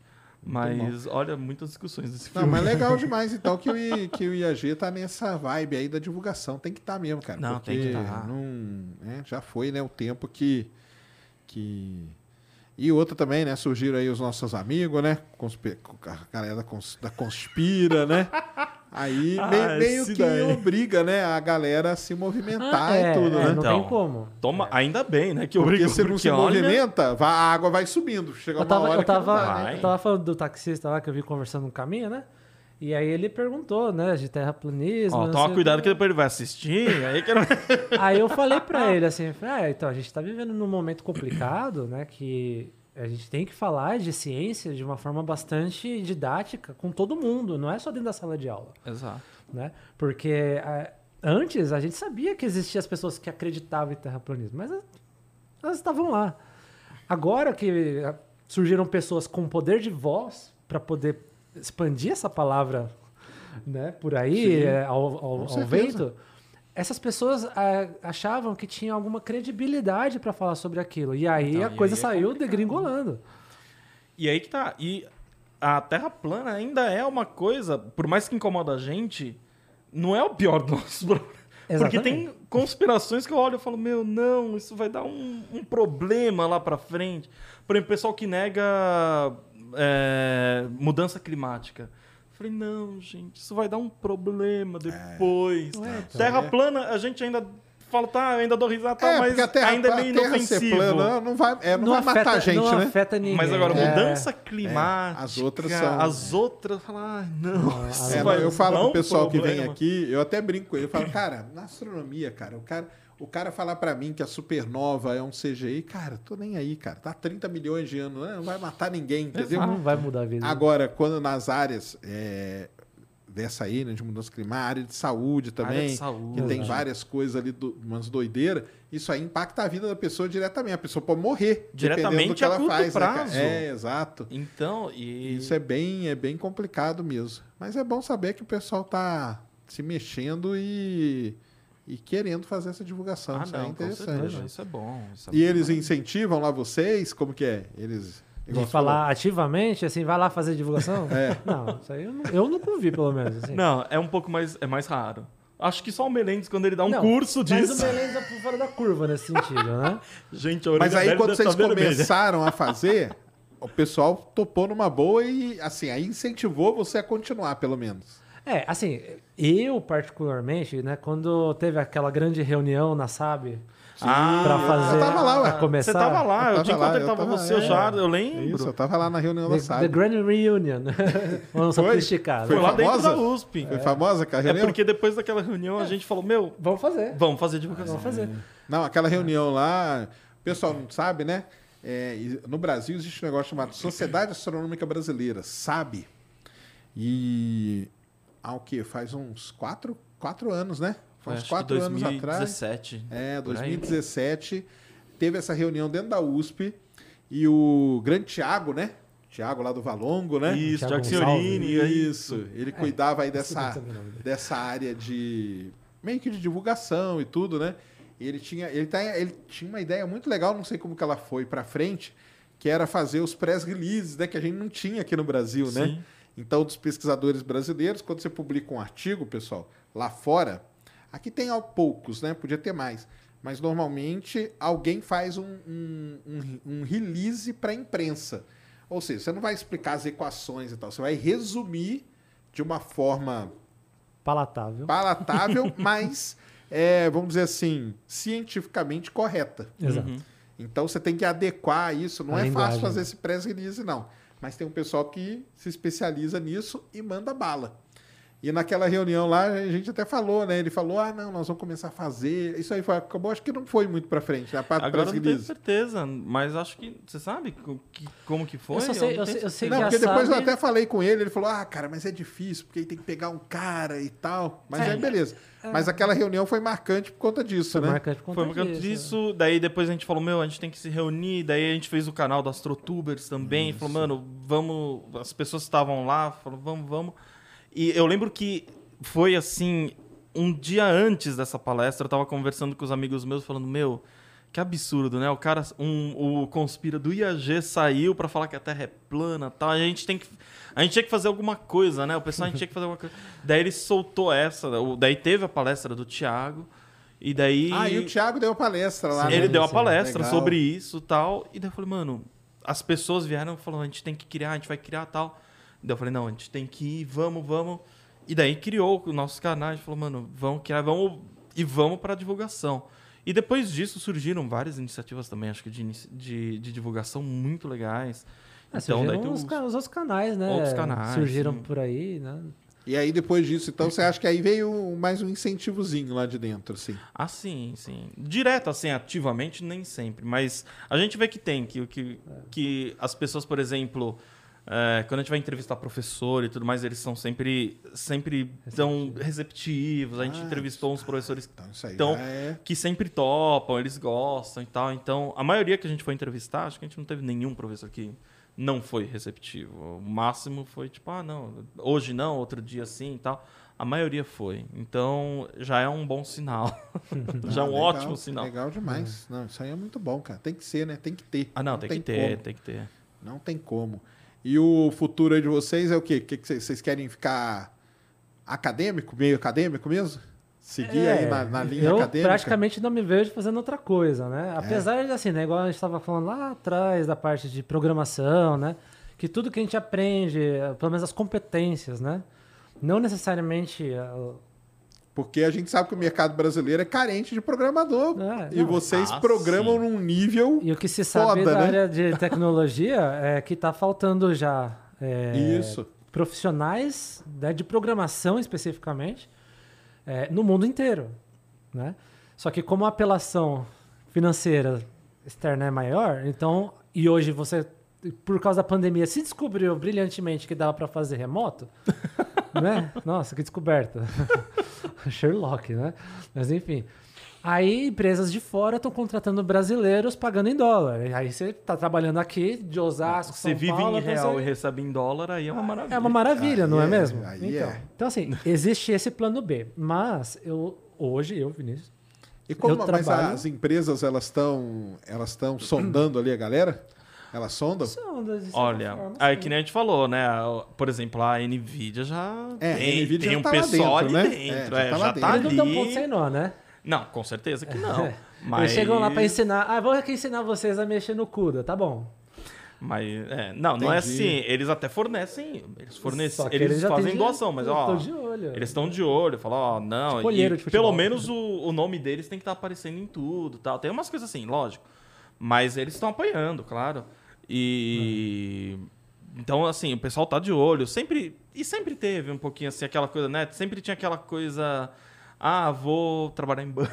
Vou trabalhar fazendo cálculos em banco, Assim, não, é, etc. não, é porque aí são Sempre as áreas que essas abrem, coisas. né, cara? Mercado Sim. financeiro, É, né? É mercado onde aplica, né? financeiro. É onde Porque, igual eu aplica a comentei, a programação. sua né? experiência com, com matemática ela já existe, já está mais do que provada.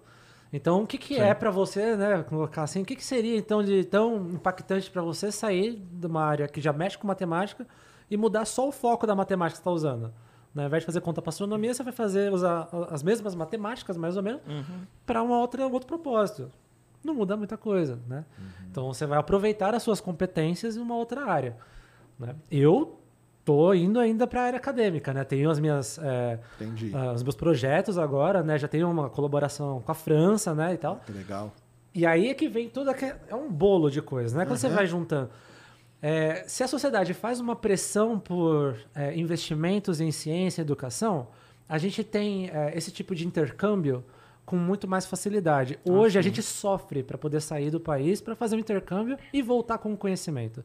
O que acontece na maioria dos casos é o povo sai e acaba E não ficando. volta, né? E não volta. Não é? Só que aí o que acontece? Hoje o que tem acontecido é a gente não tá nem saindo. Porque tá faltando editais, tá faltando né, incentivo para levar Passar os alunos levar para fora. Sim. né? Então tem esse porém. É, se a gente não consegue fazer colaboração para fora, a gente não vai sair. Sim. Né? Entendi. Então, então você quer, essa é quer seguir. expectativa, E sim. você quer seguir na acadêmica? Então, não, eu é? espero continuar na, na área acadêmica, também fazendo divulgação. Né? Não, não é uma coisa que eu pretendo deixar, não, de, de forma alguma, porque a, a sensação são, são, são sensações diferentes, vai, são prazeres diferentes. Você defender uma tese, e daí você. Isso é uma coisa que eu tava conversando com o Rubinho, né? Defender uma tese, por que você fala defender? Porque alguém vai atacar. Exato. Defender uma tese, quando você defende, você tem um alívio, você tem aquela coisa, fala, nossa, tem aquele prestígio, nossa, defendi a tese e tal. Mas tem uma outra sensação de que quando você trabalha com a divulgação, de você falar alguma coisa para as pessoas e as pessoas ficarem. Elas ficarem. É quase emotivo, assim. As pessoas ficam felizes e. e mano, crianças ficam felizes de te ouvirem falar de astronomia. Então, por exemplo, quando vai à escola no Planetário do Carmo e você fala para as crianças lá no planetário, mostra para as crianças, fala, olha, tá vendo esse cartaz aqui? É o Sol com uma mancha no Sol. Daí você vai lá fora e mostra no telescópio, tá vendo esse pontinho aqui? Essa é aquela mancha. Isso daqui é maior que o planeta Terra. E a criança fala, nossa, e fica- abre aquele olho, ela surda. É, e não, não. só criança, eu, eu falo que mas não é só também. criança, É, adulto, adulto também. Não, o impacto Os professores também são assim. é, é, o impacto é grande, né, cara? É. Eu, eu levo esses experimentinhos, esse daqui, depois eu até mostro. Eu, os É, experimentinhos pra mostrar. Ah, para as vamos pessoas. fazer agora aí, ó. O Prepara aí. prisma. Ah, que eu pego. O, o prisma. E você fala, mano, Nós eu tenho um fazer prisma. uma. criar uma estrela aqui, hein, galera? Presta atenção. Que a gente tava falando, né? Que a estrela ela Quase. do gás que comprime. E eu queria mostrar o que acontece quando a gente comprime o gás muito rápido. Deixa eu Coloca ver se eu aqui, consigo ó. aqui, ó. Cê- cê- Coloca aqui, ó, mais pra cá. Mulano, dá um zoom aqui, ó. Deixa eu abrir aqui. Deixa eu pôr aqui pro pessoal ver. Isso daqui é um, um compressorzinho. Ele vai comprimir o gás. vai comprimir o ar e eu vou colocar um, não sei se dá pra ver um Uma bolinha de uma algodão. bolinha de algodão pra mostrar o que que acontece quando esse gás comprime. Então ela caiu aqui, Caiu não, tá aqui. tá aqui ainda. Ah, opa. Cai, filha. Ih, voou. Eita, a estrela não quer. Não, não quer formar. Não quer nascer. Agora foi. E agora vamos ver se consigo. Ó, Mulambo, dá- tenta dar um zoom aqui embaixo, perto da mão dele, porque vai sair uma. Pera aí, pera aí pra ele, Ai, não, tô- ele preparar. Dá um zoom ali, vamos ver quem, quem que vai conseguir vir, porque vai sair uma. Vai sair uma faisquinha, tá, galera? Que é a compressão. É isso que acontece na formação da estrela, ó. Pode ir? Vai. Não sei se saiu. Saiu, a fumaça aí, ó. A Viu? fumaça Deu pra apareceu. ver? Deu, né? Mas não Então. saiu a faísca ou não saiu a faísca? Saiu, né? Ah, então peraí que eu- a gente faz. Vai fazer de novo? fazer de novo. Mas vocês viram a fumacinha saindo, Mas né? se tem fumaça, tem fogo, Tem não é isso? fogo, É, é. Exatamente. Vai, filha, entra. Não, tem que fazer. Eu consegui fazer uma vez. Não, é, vocês acham que ao vivo é assim. Ah, tá lá embaixo, ó, vai lá. Aí, agora deu pra ver. Eu vi a faísca aqui. Viu? Deu, deu pra ver. Ah, boa. então é isso aí que forma. É, É, tá queimou ali. E- É assim que forma a estrela. É o É gás. essa compressão. O gás comprime muito mais rápido do que ele consegue transferir a energia dele. E daí tudo vira vira calor dentro dele, né? Vira temperatura. E agora tem esse cheiro de queimado aqui. Mas na estrela não tem, gente. Não, não se preocupa. Mas e quando você mostra isso para as pessoas ao vivo, é elas ficam é impressionante. E eu e isso que eu falo, né? É outra sensação. É uma sensação fenomenal. E é uma coisa que eu via, por exemplo, o pessoal mais, mais velho vai lembrar da Estação Ciência. Não sei se você Sim, lembra disso. claro. Do museu da Ah, Estação, Estação Ciência. eu trabalhei em Estação Ciência, cara. Era linda a Estação Ali na Ciência. Na, na Lapa, exatamente. Trabalhei Tinha um ali, monte de experimento. da parte de, de geofísica, de terremoto, dessas coisas. É legal pra caramba. É, É, legal, legal, e a demais. gente precisava de mais coisas assim. É. Física. Precisava né, de mais coisas assim. Porque as pessoas É, têm imagem quando da- você mostra isso, a pessoa entende, né? Que é mais, muito melhor do que você ficar mostrando um milhão de cubos. É porque senão fica tal, né? abstrato, né? É. É, Muita da coisa. Assim, a astronomia ela se torna muito bonita por causa disso. A gente de alguma forma consegue mostrar uma coisa que não, não é do dia a dia, né? E as fotos são maravilhosas e tudo mais. A prática não é isso. E aí você ficar falando, ai, como a estrela nasce, igual a gente fez aqui o experimento e tal. Na educação, quando a gente vai aprender, a gente tem que viajar muito, tem que abstrair realmente a- a- a- o pensamento para poder vislumbrar o que está acontecendo. né? Agora, quando a gente consegue transformar isso numa ilustração, numa, num numa- experimento. num experimento desse assim, fica fácil. Aí a pessoa, poxa, então é isso que está acontecendo. E faz sentido. E, é, é, e, e isso é uma coisa legal que esse é um papel que acho que a divulgação faz, que é esse encantamento que a gente tem que pôr. Porque uma coisa eu virar e falar, olha, uma transformação adiabática, delta U igual a menos P, delta V, todo trabalho vira calor. Não, todo trabalho vira temperatura. Tal. Isso é uma coisa. É importante saber as formas, é importante saber isso tudo, é verdade. Mas agora eu mostrar pra você, olha, isso daqui é a transformação adiabática. Isso daqui é, pá, pronto. Tudo que eu.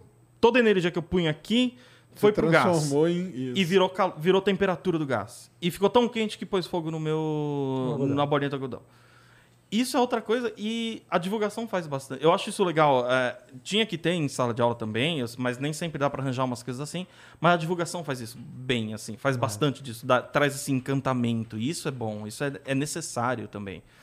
É, eu conhecia pessoas que falavam que transformar a física numa matéria chata era um crime, porque ela é uma coisa É, muito exato. bonita, ela é uma coisa Exatamente. que pode ser uma coisa encantadora também, né? E, e eu acho que isso é uma coisa que é, deixa a gente. Poxa, é, é uma sensação fenomenal. Então, eu acho que. No- já que você, per- você perguntou, né? Eu quero ir para a área acadêmica, mas eu também não quero abandonar a parte de divulgação, não. Legal. É eu que preciso entrar um pouco mais na parte de divulgação. Porque eu comecei, né? mas depois aí eu acabei é, não continuando muito com o pessoal. Eu só via lá os documentos, a parte de, de, de me fala, de backstage, né? É, e aí eu acabei não fazendo vídeos e tal. Eu também não tinha equipamento. E aí tinha aquela história de cada um no canto do Brasil fazer do seu jeito Ah, é. e tal. Na questão do, do Astrotubers, né? Das tortubers, isso. é. Verdade. Aí eu acabei não, não, não entrando muito, né? Agora que eu tô começando, né? Vendo como é que funciona e tudo mais, Né? A minha namorada também, ela tem o canal dela, então acaba incentivando, né? legal. Ah, que É legal. da área da ciência, inclusive. Né? Ah, é? Ah, o que, que ela faz? Ela é, é da área de biomedicina, né? É que eu tava com ciência na cabeça, eu ia falar biociência. na área de biomedicina. E... Ah, mas então, é ali na USP? Não, não, ela, ela já ela, ela fez. Agora eu não lembro qual foi a faculdade. Ih, Vai, então, vai, vai. teremos não foi não, DF hoje à noite. É, e. Então, pra, não- falar errado, Não, não, mas vou a falar. área da, da bio. Não, o que eu ia falar é o seguinte: a área da biomedicina, eles têm várias matérias de divulgação e tudo. É um Isso, negócio que isso. lá dentro é levado a sério pra caramba. Exato. Porque é aquilo que eu falei, né? Você Ah, vai sim. lidar com as pessoas, com a saúde da pessoa. Exato. E É, aí, então. cara, tem que ser. Tem, como que você vai pegar um cara lá que leu a vida inteira que, cara, se eu esquentar essa pedra aqui por meia hora e tomar, eu tô curando. Cara, você não tá curando. Como que você vai explicar pra essa pessoa Exatamente. que não pode ser aquilo, que tem que ser esse remédio ou aquele ou aquele outro? Exato. Isso é a divulgação Ou deles, vídeo, cara. É. vídeo campanha de, de vacinação, né? Toda É, a ideia do Zé então, Gotinha, toda essa coisa todas, que é. tá tão É. enraizada na gente. Fala, meu, Então, isso é. A área dela aí é uma área pesada, cara, Exato. onde a divulgação ela é pesadíssima mesmo. É, e no, no canal dela, no caso, que ela, né, que ela também tem, ela, ela faz. Ela ela é booktuber, né? Que fala? Booktuber? Ah, booktuber. E aí Ah, nos que livros maneiro, dela, cara. né, de, é, de perícia criminal, que é a área que ela realmente Como é gosta. chama? É, Momentum, olha que, olha que loucura. Ah, já até sei o que Momentum da leitura se chama. né? Ah, tá. É, que maneiro. Como que ela chama? É Silmara. Aliás, um beijo, meu amor, te amo. Oh. Legal. E aí, aí assim, tem Stephen King, né? Ela é fã do Stephen King. E, o- e o- Ah, Stephen King, ele, quando ele vai pra ciência, ele, é, ele vai pra ficção, claro, né? Só que assim, ele usa muita coisa que a gente, né, que acontece de verdade de ciência, e ele só é, é, extrapola realmente na fronteira do conhecimento, né? É, então, livros como Zona Morta, é, Dança da Morte, é é- você tem ali a ficção na veia. Você vê ele descrevendo as coisas e é aquilo que você vê na realidade, né? Então, também é uma forma de divulgação, Claro. né? E no canal dela, ela acaba fazendo uma ponte aqui e ali e tal. Ela explica alguns conceitos que às vezes passa batido para quem tá lendo e tal. Legal. É, então, e com isso né, mostra que a gente tem uma variedade de formas de fazer divulgação Tem, científica. né? não, isso que é legal. A Sim. divulgação científica é isso, né, cara? É os jeitos, é a maneira como você consegue adaptar a linguagem para falar com um determinado público. né? Exatamente. Exatamente. E, aí tem vários jeitos, isso aí é demais. E aí eu tô começando a me inspirar um pouco, né? Ela- Ela tá também me ajudando a me soltar um pouco mais, tanto que pra vir pra cá, tava até falando pro Rafa, meu Deus do céu, como que, que eu vou falar? Como é que vai ser? Né? Porque eu e câmeras, eu e tudo assim, eu, Ah, eu sempre aqui fui não- muito assim, ah, meu Deus. Entendi, mas nem. nem... Mas tá. Não, eu já tô. Já, já Ah, foi, né? não. Já. Ah, legal demais. Tem pergunta aí, Mulambo? Tem aqui? Você mandou aqui? Deixa eu pegar aqui. Cadê?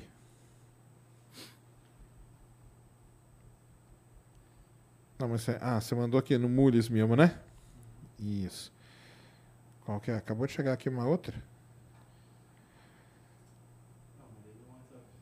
Ah, é a do Pompeu aqui? Ah, o Pompeu Melo mandou vintão aqui, ó. Quando, ah, quando teremos o Paulo Cacela? Não sei se então. Grande Paulo Cacela. Eu converso bastante com o Paulo, entendeu? Conhece o Paulo Cacela? Não. Não, o Paulo Cacela, cara, ele é um astrônomo amador, lá de Brasília, descobridor de supernovas. Nossa. Só que ele é um amador quase profissional. Os equipamentos que ele tem na Ah, casa dele. Ah, bom, aí. Ele Não é é, ele não é qualquer amador. Não não é é qualquer amador. não é qualquer amador, não. Ele é descobridor Ah. de supernova, observa essas coisas, caça, ele caça supernova. Nossa. Ele passa a noite inteira caçando supernova, transmitindo. Nós Ah, vamos trazer o. Paulo, sim, cara, porque. Mas o negócio é a nossa logística por enquanto. Se se acalmem aí, que já já nós vamos ajeitar esse lance da logística e Paulo Cacela, toda essa galera aí que vocês falam, serão trazidos aqui no Ciência Sem Fim, tá bom? Podem ficar tranquilos. Galera, muito bom, viu? É, deixem aí como te encontra, Rafa. Ô, poxa, no, vocês me encontram no Twitter. Deixa eu. Ah, olha só, eu tô. Fala você primeiro Eu que eu vou. falando. É, Então que vai eu vou- buscar, né? Vai, que eu vai, fala o seu. É, o meu é Astrovin em todas as, as redes possíveis e imagináveis, mesmo no Facebook, mas é que eu não mal uso o Facebook. É, tem Twitch, tem Twitter, tem Instagram. Twitch? Você Astro- usa Twitch? É, porque eu, pra quebrar um pouco a minha. Ah, a- tá fazendo umas livezinhas ali. eu faço de vez em quando uma live de Legal. jogos aqui e ali, mas eu ainda não decidi que tipo de live que eu vou fazer. Se vai ser só de jogos, se vai ser de divulgação, se vai ser tudo ao mesmo tempo. Entendi. Né? Eu sei que é um problema Ah, fazer. mistura. Tem aquele, aquele Universe Sandbox, o... Nossa, Eu- eu comprei o Sandbox, inclusive, ah, eu comprei É da hora ele. pra caramba. Aí é maneiro, faz as duas coisas. Dá pra fazer as duas coisas, é verdade. Eu vou levar essa dica. Vamos fazer uns sisteminhas ali. É, dá pra criar, né? dá pra é criar verdade. essa sisteminha. É, o sandbox, o conceito é exatamente esse, né? A caixa Vai de areia que você cria é, as coisas, né? Simulando as coisas ali. Ver se sua estrela morre, quanto tempo ela dura. É, É, legal, eu vou, eu vou, é da vou hora pegar pra, pra brincar com você depois. Mas é, tem a Twitch, aí tem o Instagram, que é o que eu mais uso, né? Mas é. É isso. Astrovin, com dois N's no caso, né? Que vinha é o, sobre, é o nickname pros jogos, né? Entendi. Fornecido diretamente pela Atlética da, da Física com, o- com a- o IAG e o IPEM. né? Tá certo, não, mas tá. Aliás, um abraço para todo mundo da Atlética, né? Legal. Espero que as coisas voltem agora com. Né? Agora vai voltando, né? É Ah, os jogos pararam por causa da pandemia Ah, e tal. sim, né? Não, mas então agora vai aos poucos vão voltando. voltando. As Mas é aulas isso. já estão voltando. Beleza. E da sua namorada? Já deixa aí o jabá ah, dela. sim, é, Momentum. então, é momentum da leitura. Momentum, né? É só lembrar do, da palavra momento, né? Quantidade de movimento, momento, né? Então a gente tem é, esse nome. Ela Ela vai vir. Ah, ela vai vir, é verdade. Olha só. É, vai vir já no Momento leitura. Então, Momentum com M, da leitura. Silmara é o nome dela. Vocês encontram facilmente no YouTube. Só colocar bola. E o seu, pra Rafa? mim, pra me encontrar, a rede que eu mais uso é o Twitter, arroba RekikiC. Vocês me R-E-C-H-I-C-H-E-C. Vocês me encontram. Rechixe, né? Nós vamos deixar aí na, na descrição Ah, também. E, é isso aí. e É o AstroTubers, como que tá? Astrotubers, então, Astrotubers está bem, estamos fazendo vídeos, estamos fazendo algumas lives também. Então, um abração pessoal do Astrotubers, Rubinho, Miriam também, todo mundo. Ah, Carol. tô- Ih, eu não vou falar todo mundo que eu vou esquecer, não. Tem muita... Mas o E o planetário, também. como que tá? Tá voltou agora? Como- Voltou, o planetário também voltou. De, é, sextas a gente atende escolas, sábados, e agora vamos voltar aos domingos também a atender o público. É, Planetário do Carmo, temos também Planetário do Carmo, se procurar Planetários SP. Daí você encontra Instagram, é, que mais? E 9 de abril agora, se tudo der certo, faremos observações noturnas também no Planetário do Carmo. Show de bola, cara. Ok? Muito bom. Valeu demais, cara, Ah, pela presença aí. Adorei. Ah, muito obrigado. A galera do IAG, saudoso IAG. Ah, Eu vou aí no IAG, hein, galera. Vou dar uma volta aí. Acho que Você tinha que fazer um dia uma live andando pelos corredores É, aí, do. IAG. Vou lá conversar com o pessoal do IAG. Quem sabe a gente faz uma live lá dentro do IAG? Aqui estudei Faz física uma live às hoje. 11h30 da noite com as luzes apagando. Nossa, o corredor imenso. assim, É, a live nada. Silent Hill do IAG. É, Silent Hill. é. É, tem uns cantos no IAG que não são fáceis, não. Mas, é, mas é demais. Um lugar que dá muita saudade mesmo. Galera, então é isso aí. Olha só. Semana que vem, Bibi vem aí, ó. Que vocês pediram tanto. Vem aí, né? Vem aí. Quinta-feira e sexta-feira nós estaremos lá no evento especial. Sexta-feira que vem nós vamos estar, sabe aonde, cara? Já foram no Onde? Pico das Cabras? Nunca, já ouvi Nunca falar, mas nunca Lá em fui. Campinas. É um polo astronômico. Ah, Tem é? vários Gente. telescópios. É, nós vamos participar de um evento que é a inauguração. O Gianni Colini, já ouviu falar no Gianni Colini, né? Sim, sim, sim. Morreu e tal, muito tempo. Nós vamos lá participar da inauguração do pavilhão Gianni Colini com a luneta do Nelson Travinic, que ficava lá em Piracicaba. Ela foi transportada para lá com a cúpula e tudo. Então vai. É um evento privado, não pode ir lá, mas vocês vão assistir por aqui pelo Ciência Sem Fim, tá? E nós vamos conversar, vou conversar com o Bernardo Riedel, cara que fez meu, meu telescópio, Olha. vai estar lá, Nelson Travinic, que já teve aqui, Cristóvão Jacques também, uma galera lá, só a galera aí da- das antigas aí da astronomia amadora, que, que raiz, astronomia raiz. E vamos lá, vamos inaugurar esse pavilhão do Gianni Colini, que merece muito, então contamos com a presença de todos. Provavelmente vai ser uma live bem maior também, né? Bem maior também, pra gente acompanhar tudo isso. Beleza? Galera, então é isso aí. Muito obrigado a todos. Sextamos aqui, né, Mulambo? Deu aí, Mulambo? Deu demais? Opa! Foi bom? Foi bom? Aê. Foi bom pra você, Mulan? Deu demais. Isso aí. Que beleza. Ai, ai. Que beleza. Mas então é isso aí, galera. Um ótimo final de semana. Nos vemos então semana que vem. Bibi e. É quinta, né? Quinta, Bibi. Quarta não tem, porque quarta eu vou estar lá no Plugados Podcast. Então me acompanha aí, eu vou dar uma divulgada. E quinta, Bibi. E sexta, a gente lá em Campinas, no Pico das Cabras. Valeu, valeu, galera. valeu, gente. Um salve pra Valeu. todos. Muito boa noite. Boa noite. Fomos. Mary redeemed a $50,000 cash prize playing Chumba Casino this year. I was only playing for fun, so winning this was a dream come true. Chumba Casino is America's number one social casino experience. It's serious fun. With over 80 casino style games to choose from, you too could win life changing amounts of cash. Be like Mary. Log on to chumbacasino.com and give them a whirl. That's chumbacasino.com. No purchase necessary, void or prohibited by law. 18 plus. Terms and conditions apply. See website for details. The voice in the preceding commercial was not the actual voice of a winner.